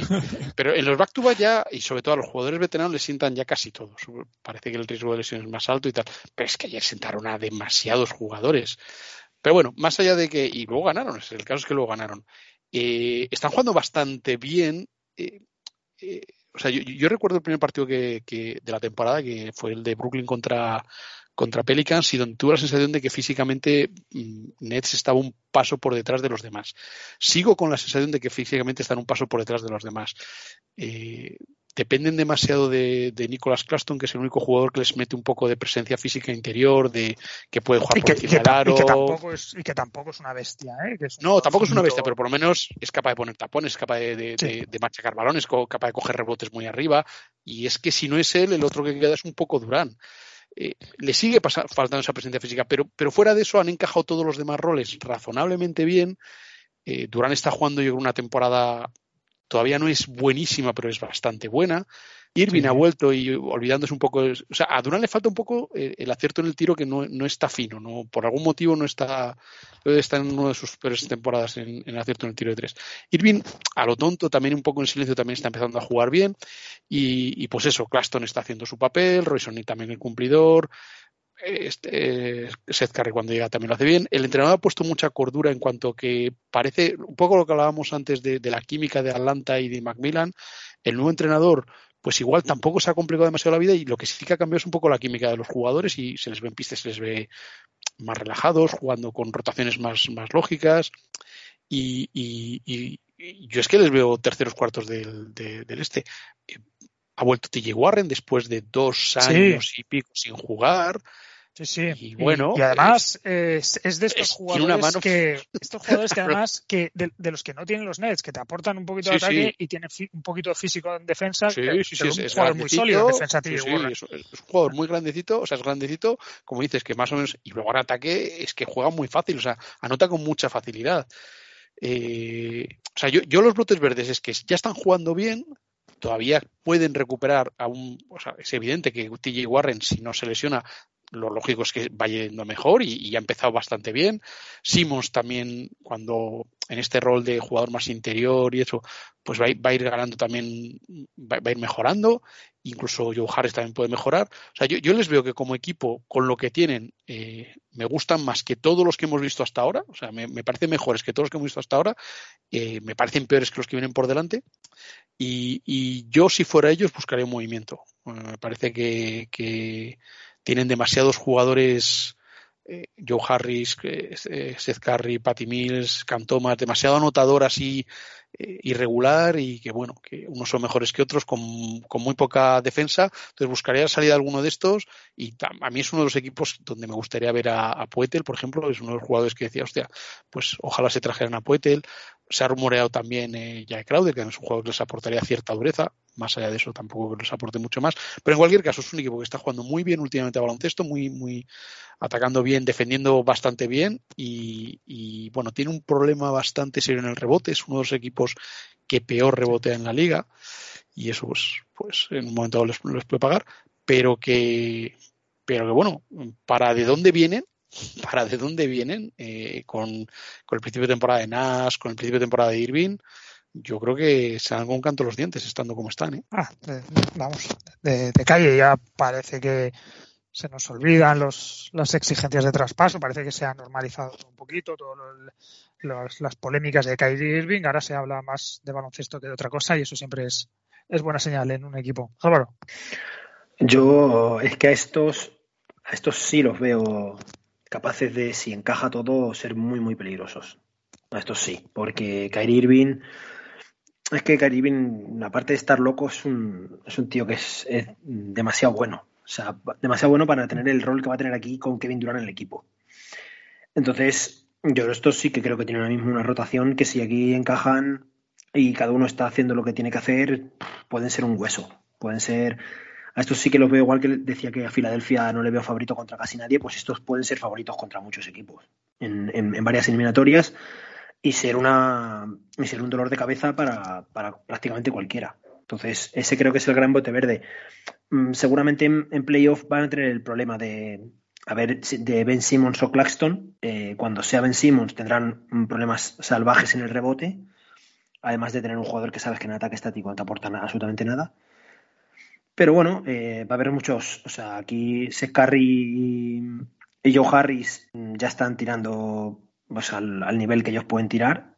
Entonces, son un equipo muy peligroso. A mí, yo la definición que les pondría sería esa: sería de un equipo que, le puede dar de cobraderos de cabeza a, prácticamente cualquiera y, que tienen, no sé si van a hacer algún tipo de movimiento, porque estos sí que pagan una salvajada en salarios y, no sé si, si realmente van a poder, porque Puetel, tampoco puede jugar con Simons. Entonces, eh, no sé, no sé realmente cuál sería aquí el fichaje. El problema es que Simons no puede jugar. Bueno, eh, Miles Turner podría jugar con Simons.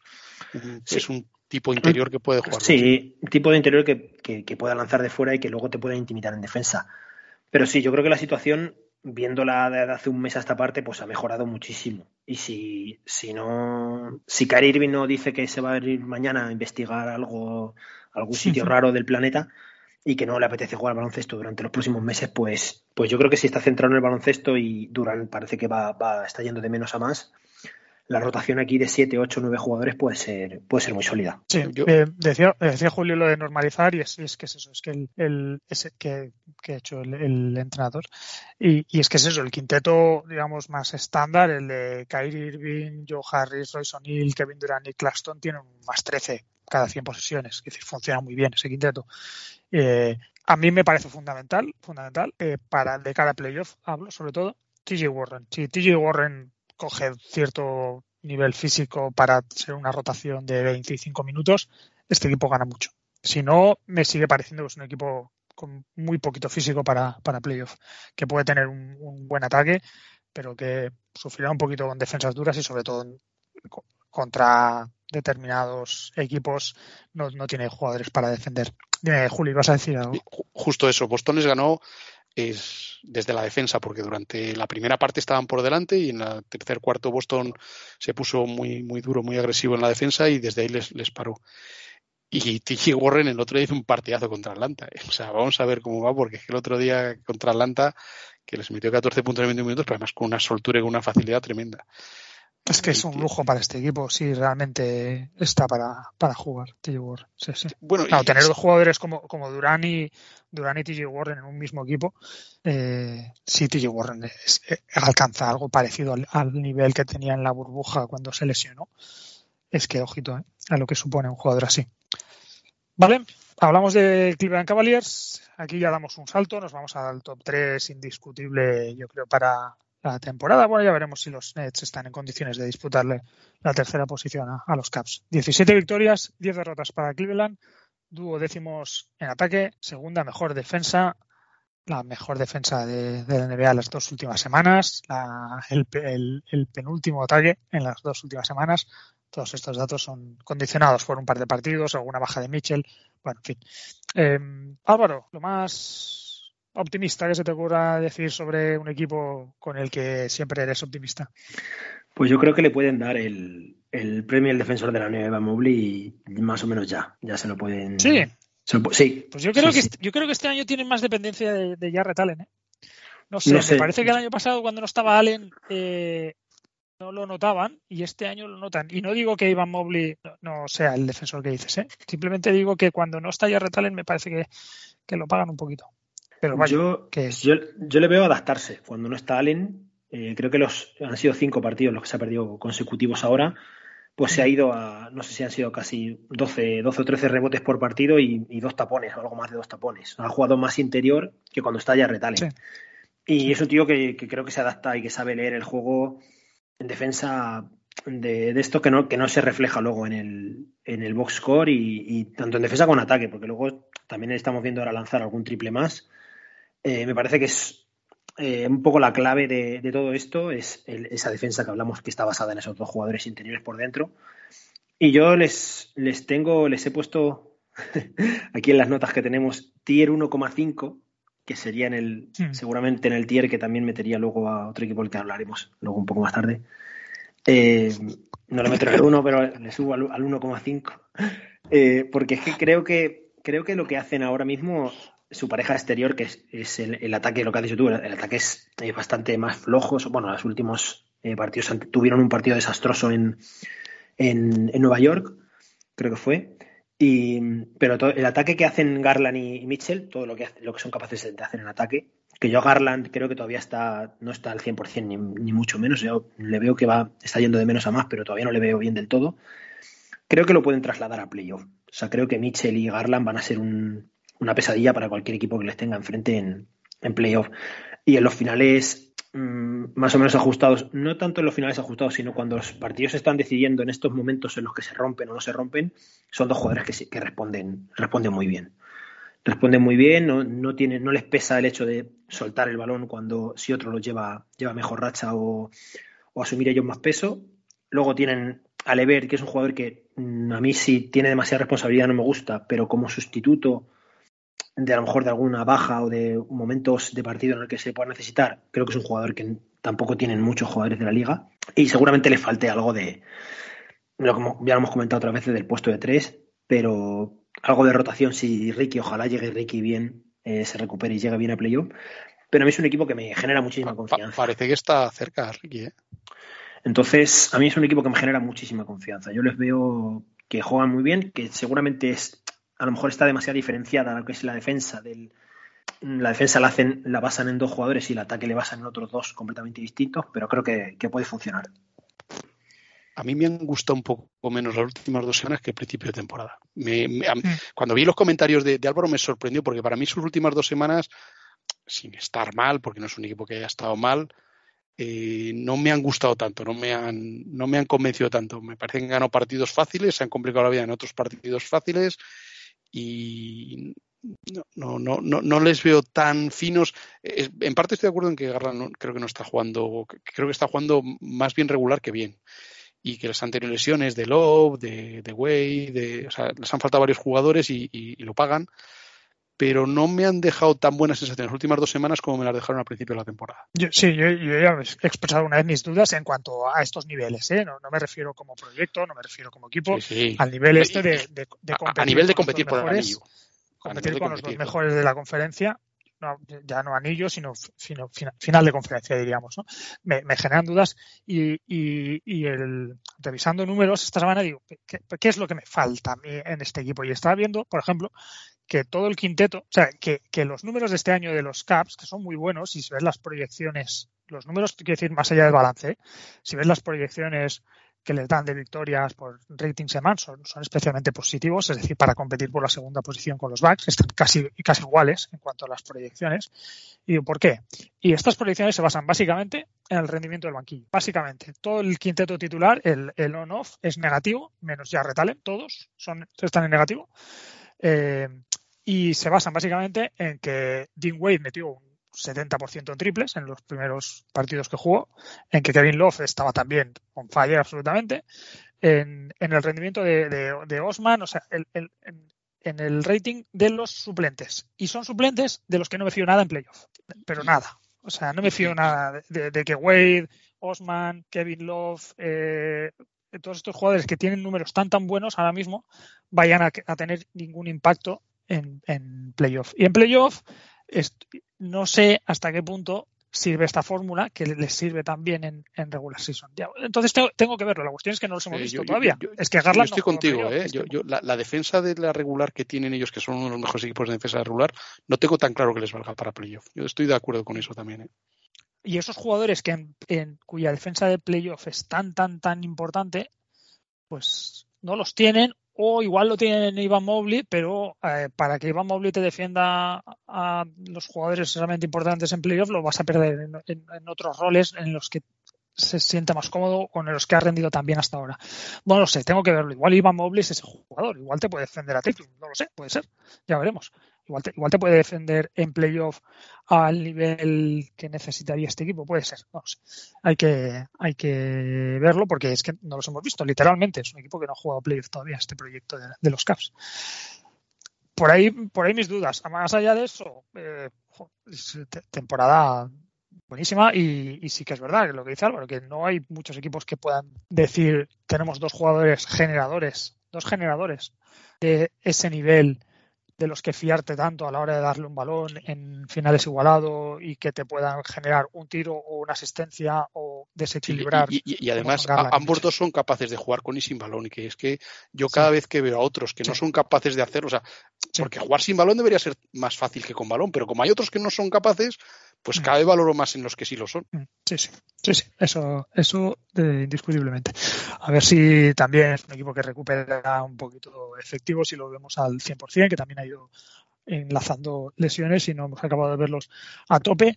Ya digo, a mí me parece que han estado un poquito por encima por, porque le han entrado los triples a unos niveles de locura. Y lo, lo, mencionamos a veces los porcentajes que tenían jugadores del sesenta y tantos por ciento. Y decías, ¿sostenible? Pues no. Pues a ver si se normaliza un poco todo y vemos realmente el, el nivel de, de estos caps. Vale, Avanzamos, vamos a hablar del top 2 del segundo equipo de la conferencia este, Milwaukee Bucks. 19 victorias, 6 derrotas, son la mejor defensa de la liga, son decimoterceros en ataque, bastante buenos números ofensivos últimamente de, de, este equipo, en el que hay una buena noticia sobre todo, ¿no, Álvaro? Ya lo creo, que ha vuelto Middleton. Middleton ha vuelto, está obviamente pues bueno, le va a costar, va a ir, va a ir poco a poco, pero yo le veo en general bastante bien. Sí, sí, ¿no? y sobre todo el nivel fluido. estrictamente. Sí, sí, sí, le, veo, le veo que está jugando mm, bastante mm, con porcentajes malos, pero no le, o sea, no le, de estos jugadores que los ves volver y dices, ostras, le queda, no está físicamente. No, no, no, no se mueve con naturalidad, no está bien. Y yo Middleton sí que lo he visto muy bien. Lo he visto volver bien y, Cuéntame, cuéntame cosas del partido en que, en que volvió Middleton y hablamos de ese partido en concreto, que no, no hablamos mucho la semana pasada, igual hay que hablar más de ese partido. Solo pues, concretamente de ese partido. sí, por luego, O sea, es tan difícil ganar a estos tíos que los tres anteriores y los cuatro posteriores los han ganado. O sea que ese partido hay que darle toda la importancia que hay que darle. Entonces, pues a Middleton yo le vi, le vi muy bien. Eh, en ese partido. O sea, yo le vi eh, anotar con bastante naturalidad, generar bien para el resto, está dando bastantes asistencias prácticamente sin perder balones. Y bueno, no sé cuánto voy a, voy a tardar en perdonarle que se lesionara en el momento que se lesionó la, temporada pasada, pero, pero creo que lo, lo, puede solucionar. Está en, está en sus manos solucionarlo. Y están, están, está muy bien. O sea, yo, Milwaukee, eh, yo, no, yo no creo que Cleveland le vaya a pelear la segunda plaza. No sé si ellos van a pelear la primera, no, no le veo tampoco con interés.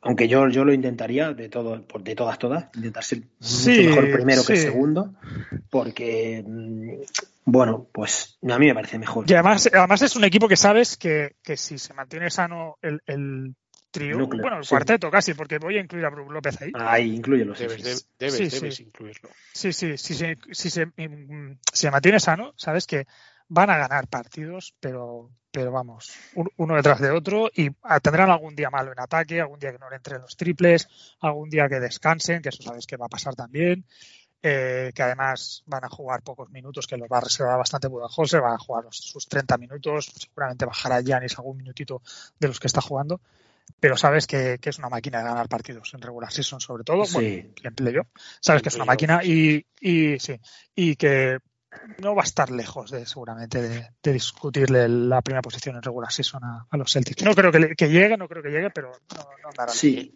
el, año pasado si la temporada dura una semana más ganan la, ganan la conferencia este, ¿eh? ganan la regular season en la conferencia este. Sí, sí, y este año con el nivel de Brook López ya veremos si sí, sí, aguanta, si dura, pero el nivel que está jugando Brook López y si Middleton realmente está al nivel que parece que va a coger rápido, eh, sí, sí, es, es un equipazo. Sí, sí, es, es el, el gran candidato a ganar la conferencia. ¿Sí? Para mí es uno de los dos grandes candidatos. ¿eh? Yo, que hay, eh, para mí, para mí hay dos. O sea, claro, para mí están dos. por encima de los demás, entonces tampoco tengo ningún. No, no, no, no, dos por encima de los demás, no, para mí hay dos. Es decir, no, no contemplo ningún candidato a ganar el este ahora mismo, más allá de estos dos. No, no contemplo, o sea, probabilidades de, de es ganar el este ahora mismo? Pues no sé, 55-45, como quieras repartirlos, Celtics Max. Estoy bastante de acuerdo con eso. Eh. Entonces la final de conferencia. Entonces tiene que ser esta la final de conferencia, sí o sí. Sí, bueno, salvo, sí, salvo que uno de los dos caiga a la tercera posición, por lo que sea, y se, y se encuentren antes, ¿no? Que, podría pasar, yo sé, lesiones y demás en regular season, lo que sea. Pero sí, sí, para mí es la, la, final de conferencia ya clarísima. Vamos. Es que no, es que no sé, para que pase otra cosa, no, no, me, no, no, se me acaba de ocurrir que tiene que pasar para que pase otra cosa que no sea por, por, por los 25 primeros partidos que hemos visto, 26, depende de los equipos, yo estoy bastante de acuerdo. Ahora mismo han demostrado estar un paso por encima de todos los demás sí, sí, eso con unos backs, con unos backs sin Middleton, que sabemos que es esencial, y unos Celtics sin Robert Williams, que sabemos que es esencial. O sea, y están, y está donde está, que es eh, clarísimamente el top 2 de la, de la conferencia. por eso digo.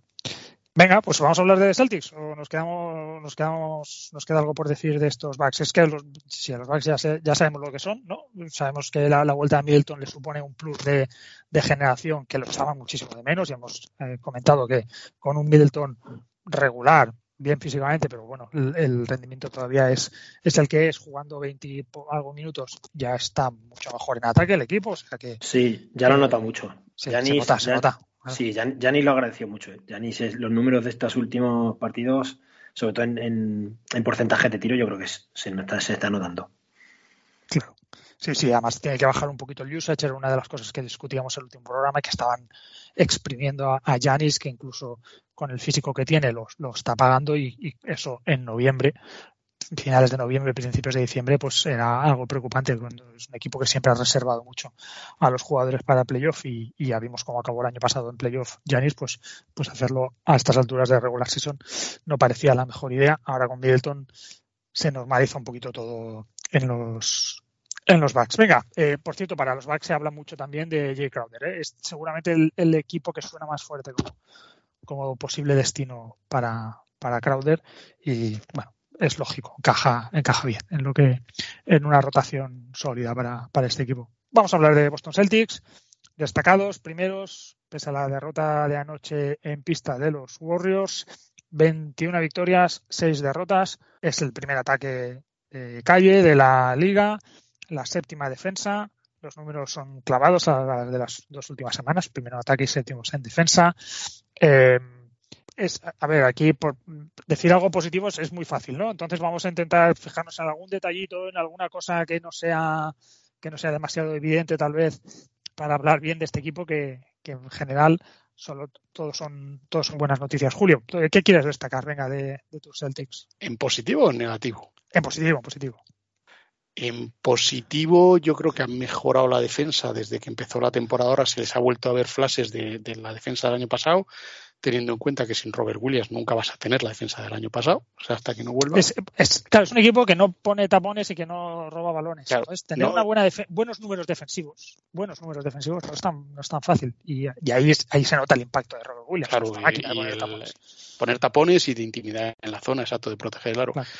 Entonces, eh, ha mejorado la defensa del año pasado, se han ganado un par de partidos y luego que estas últimas, eh, estos últimos ocho partidos de los que estamos haciendo balance en estas dos semanas, hay que ver el calendario de los Celtics de estos últimos ocho partidos, ¿eh? o sea, hay que verlo. Mm.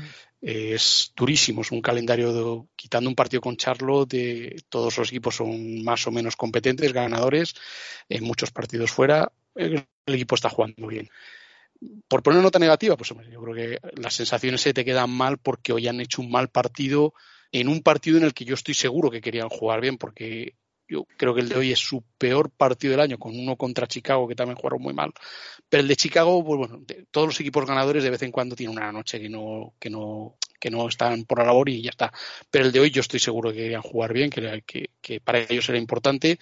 Y, igual ha sido superior desde el rebote, la intensidad, la defensa, puntos en segundas oportunidades, pérdidas. Entonces yo creo que se han visto muchos defectos del año pasado esos días en los que echas de menos a Robert Williams, que ha habido muchos partidos en los que no, pero el rebote, ha sido una tortura hoy. El rebote ha sido una tortura. Ha empezado jugando, claro, es que sin Robert Williams y hoy sin Horford también ha salido con Blake Griffin. La rotación sin ellos está siendo Blake Griffin Cornet y en general pues te vale, pero contra el Warriors pues no te ha valido. Cornet cuando ha jugado ha sido un menos nueve en, en seis o siete minutos que ha estado y en la segunda parte no ha vuelto a poner.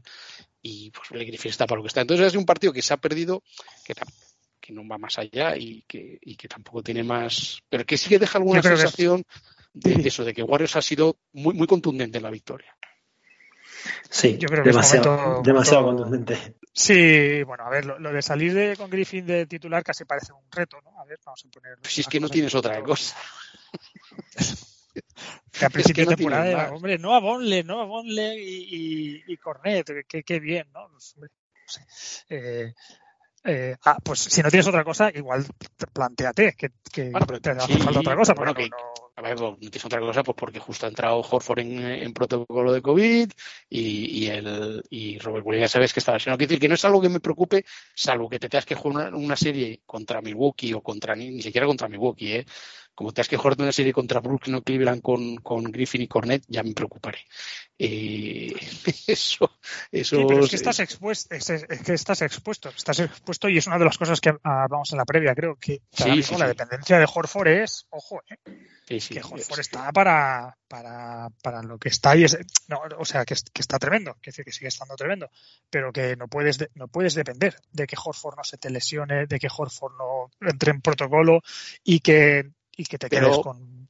Pero, pero es muy difícil, Nacho, porque al final eh, Cornet ha valido y ha hecho muy buenos partidos. O sea, es que eh, este juego interior, con este juego interior, le ganamos en el back-to-back a, Toronto, en Toronto, ¿eh?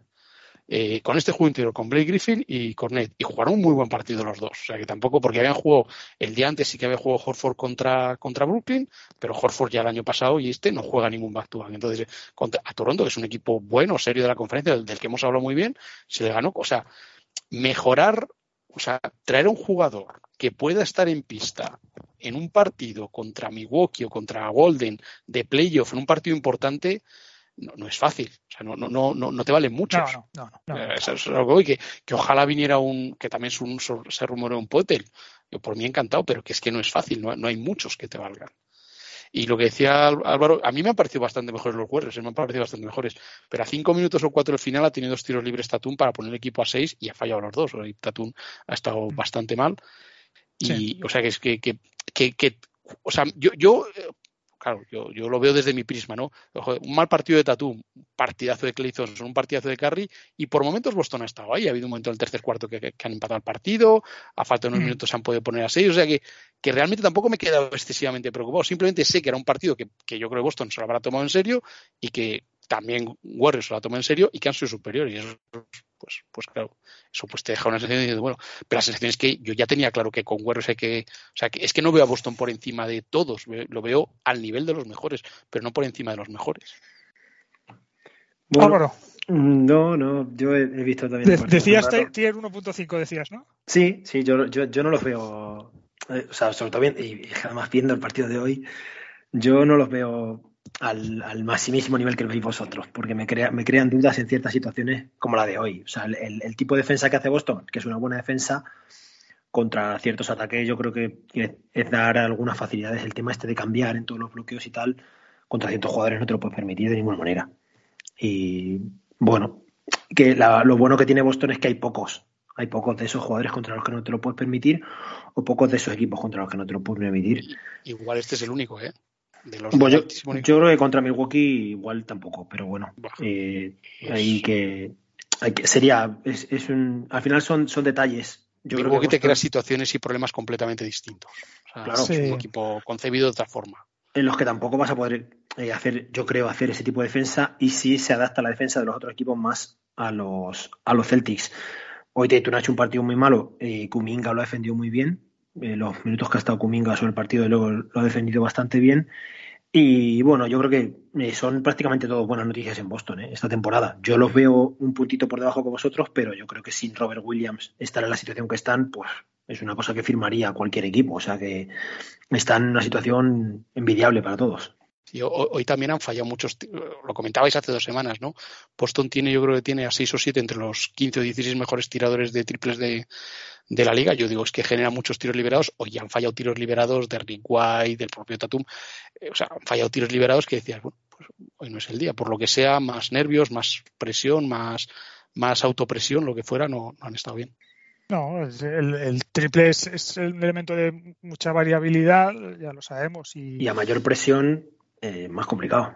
Sí, sí, seguro, seguro, claro.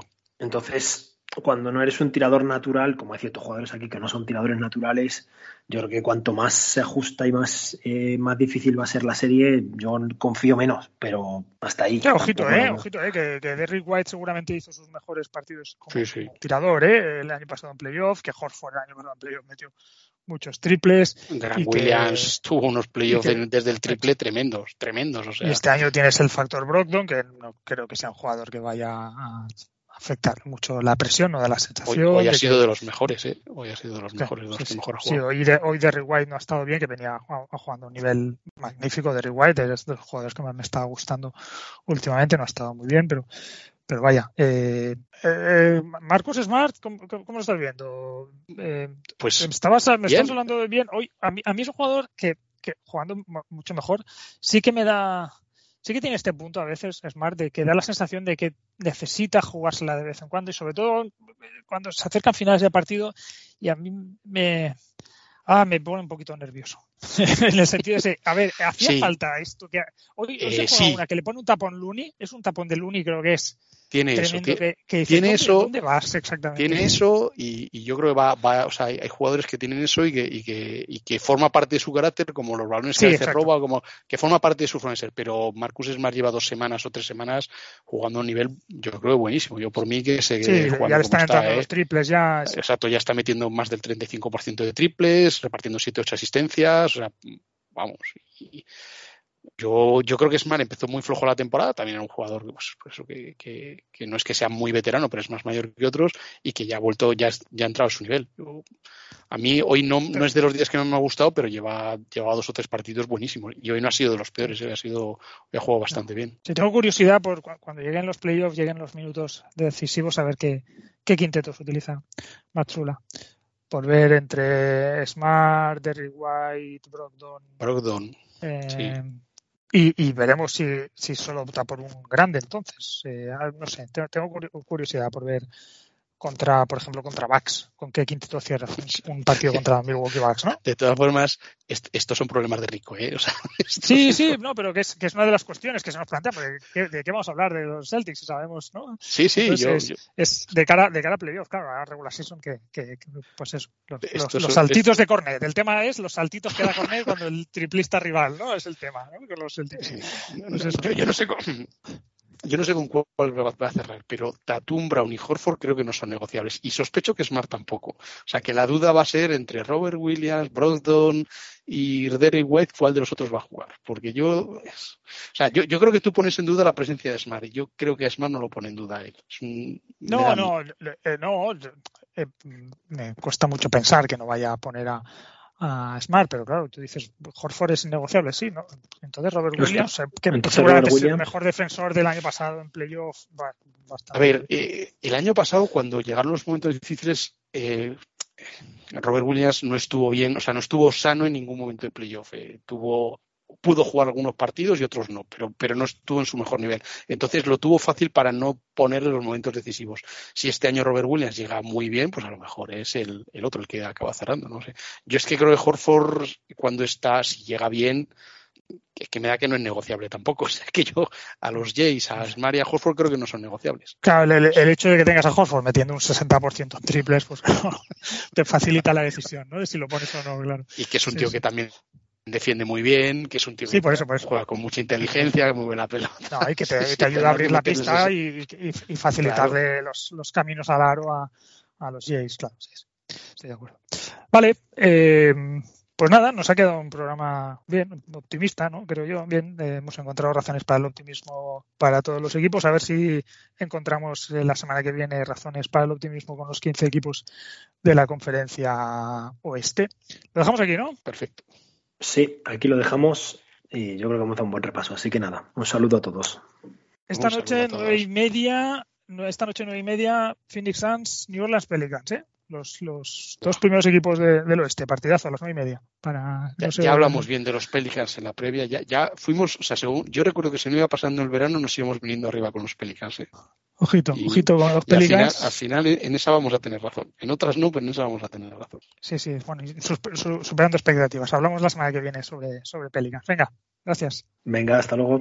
Pero Venga, este TJ Pod en el que hemos hecho pequeño esfuerzo por ser optimistas con todos y cada uno de los equipos de la conferencia este, lo vamos a cerrar con, una canción apropiada. Todo un clásico, el Mr. Blue Sky, obra de un maestro en esto de hacer himnos pop optimistas, eh, Jeff Lynne y su Electric Light Orchestra. Gracias por escuchar el TJ Pod una semana más. Hoy os hemos hablado, Julio, Álvaro y yo, Nacho, que suene Mr. Blue Sky, que suene la hilo.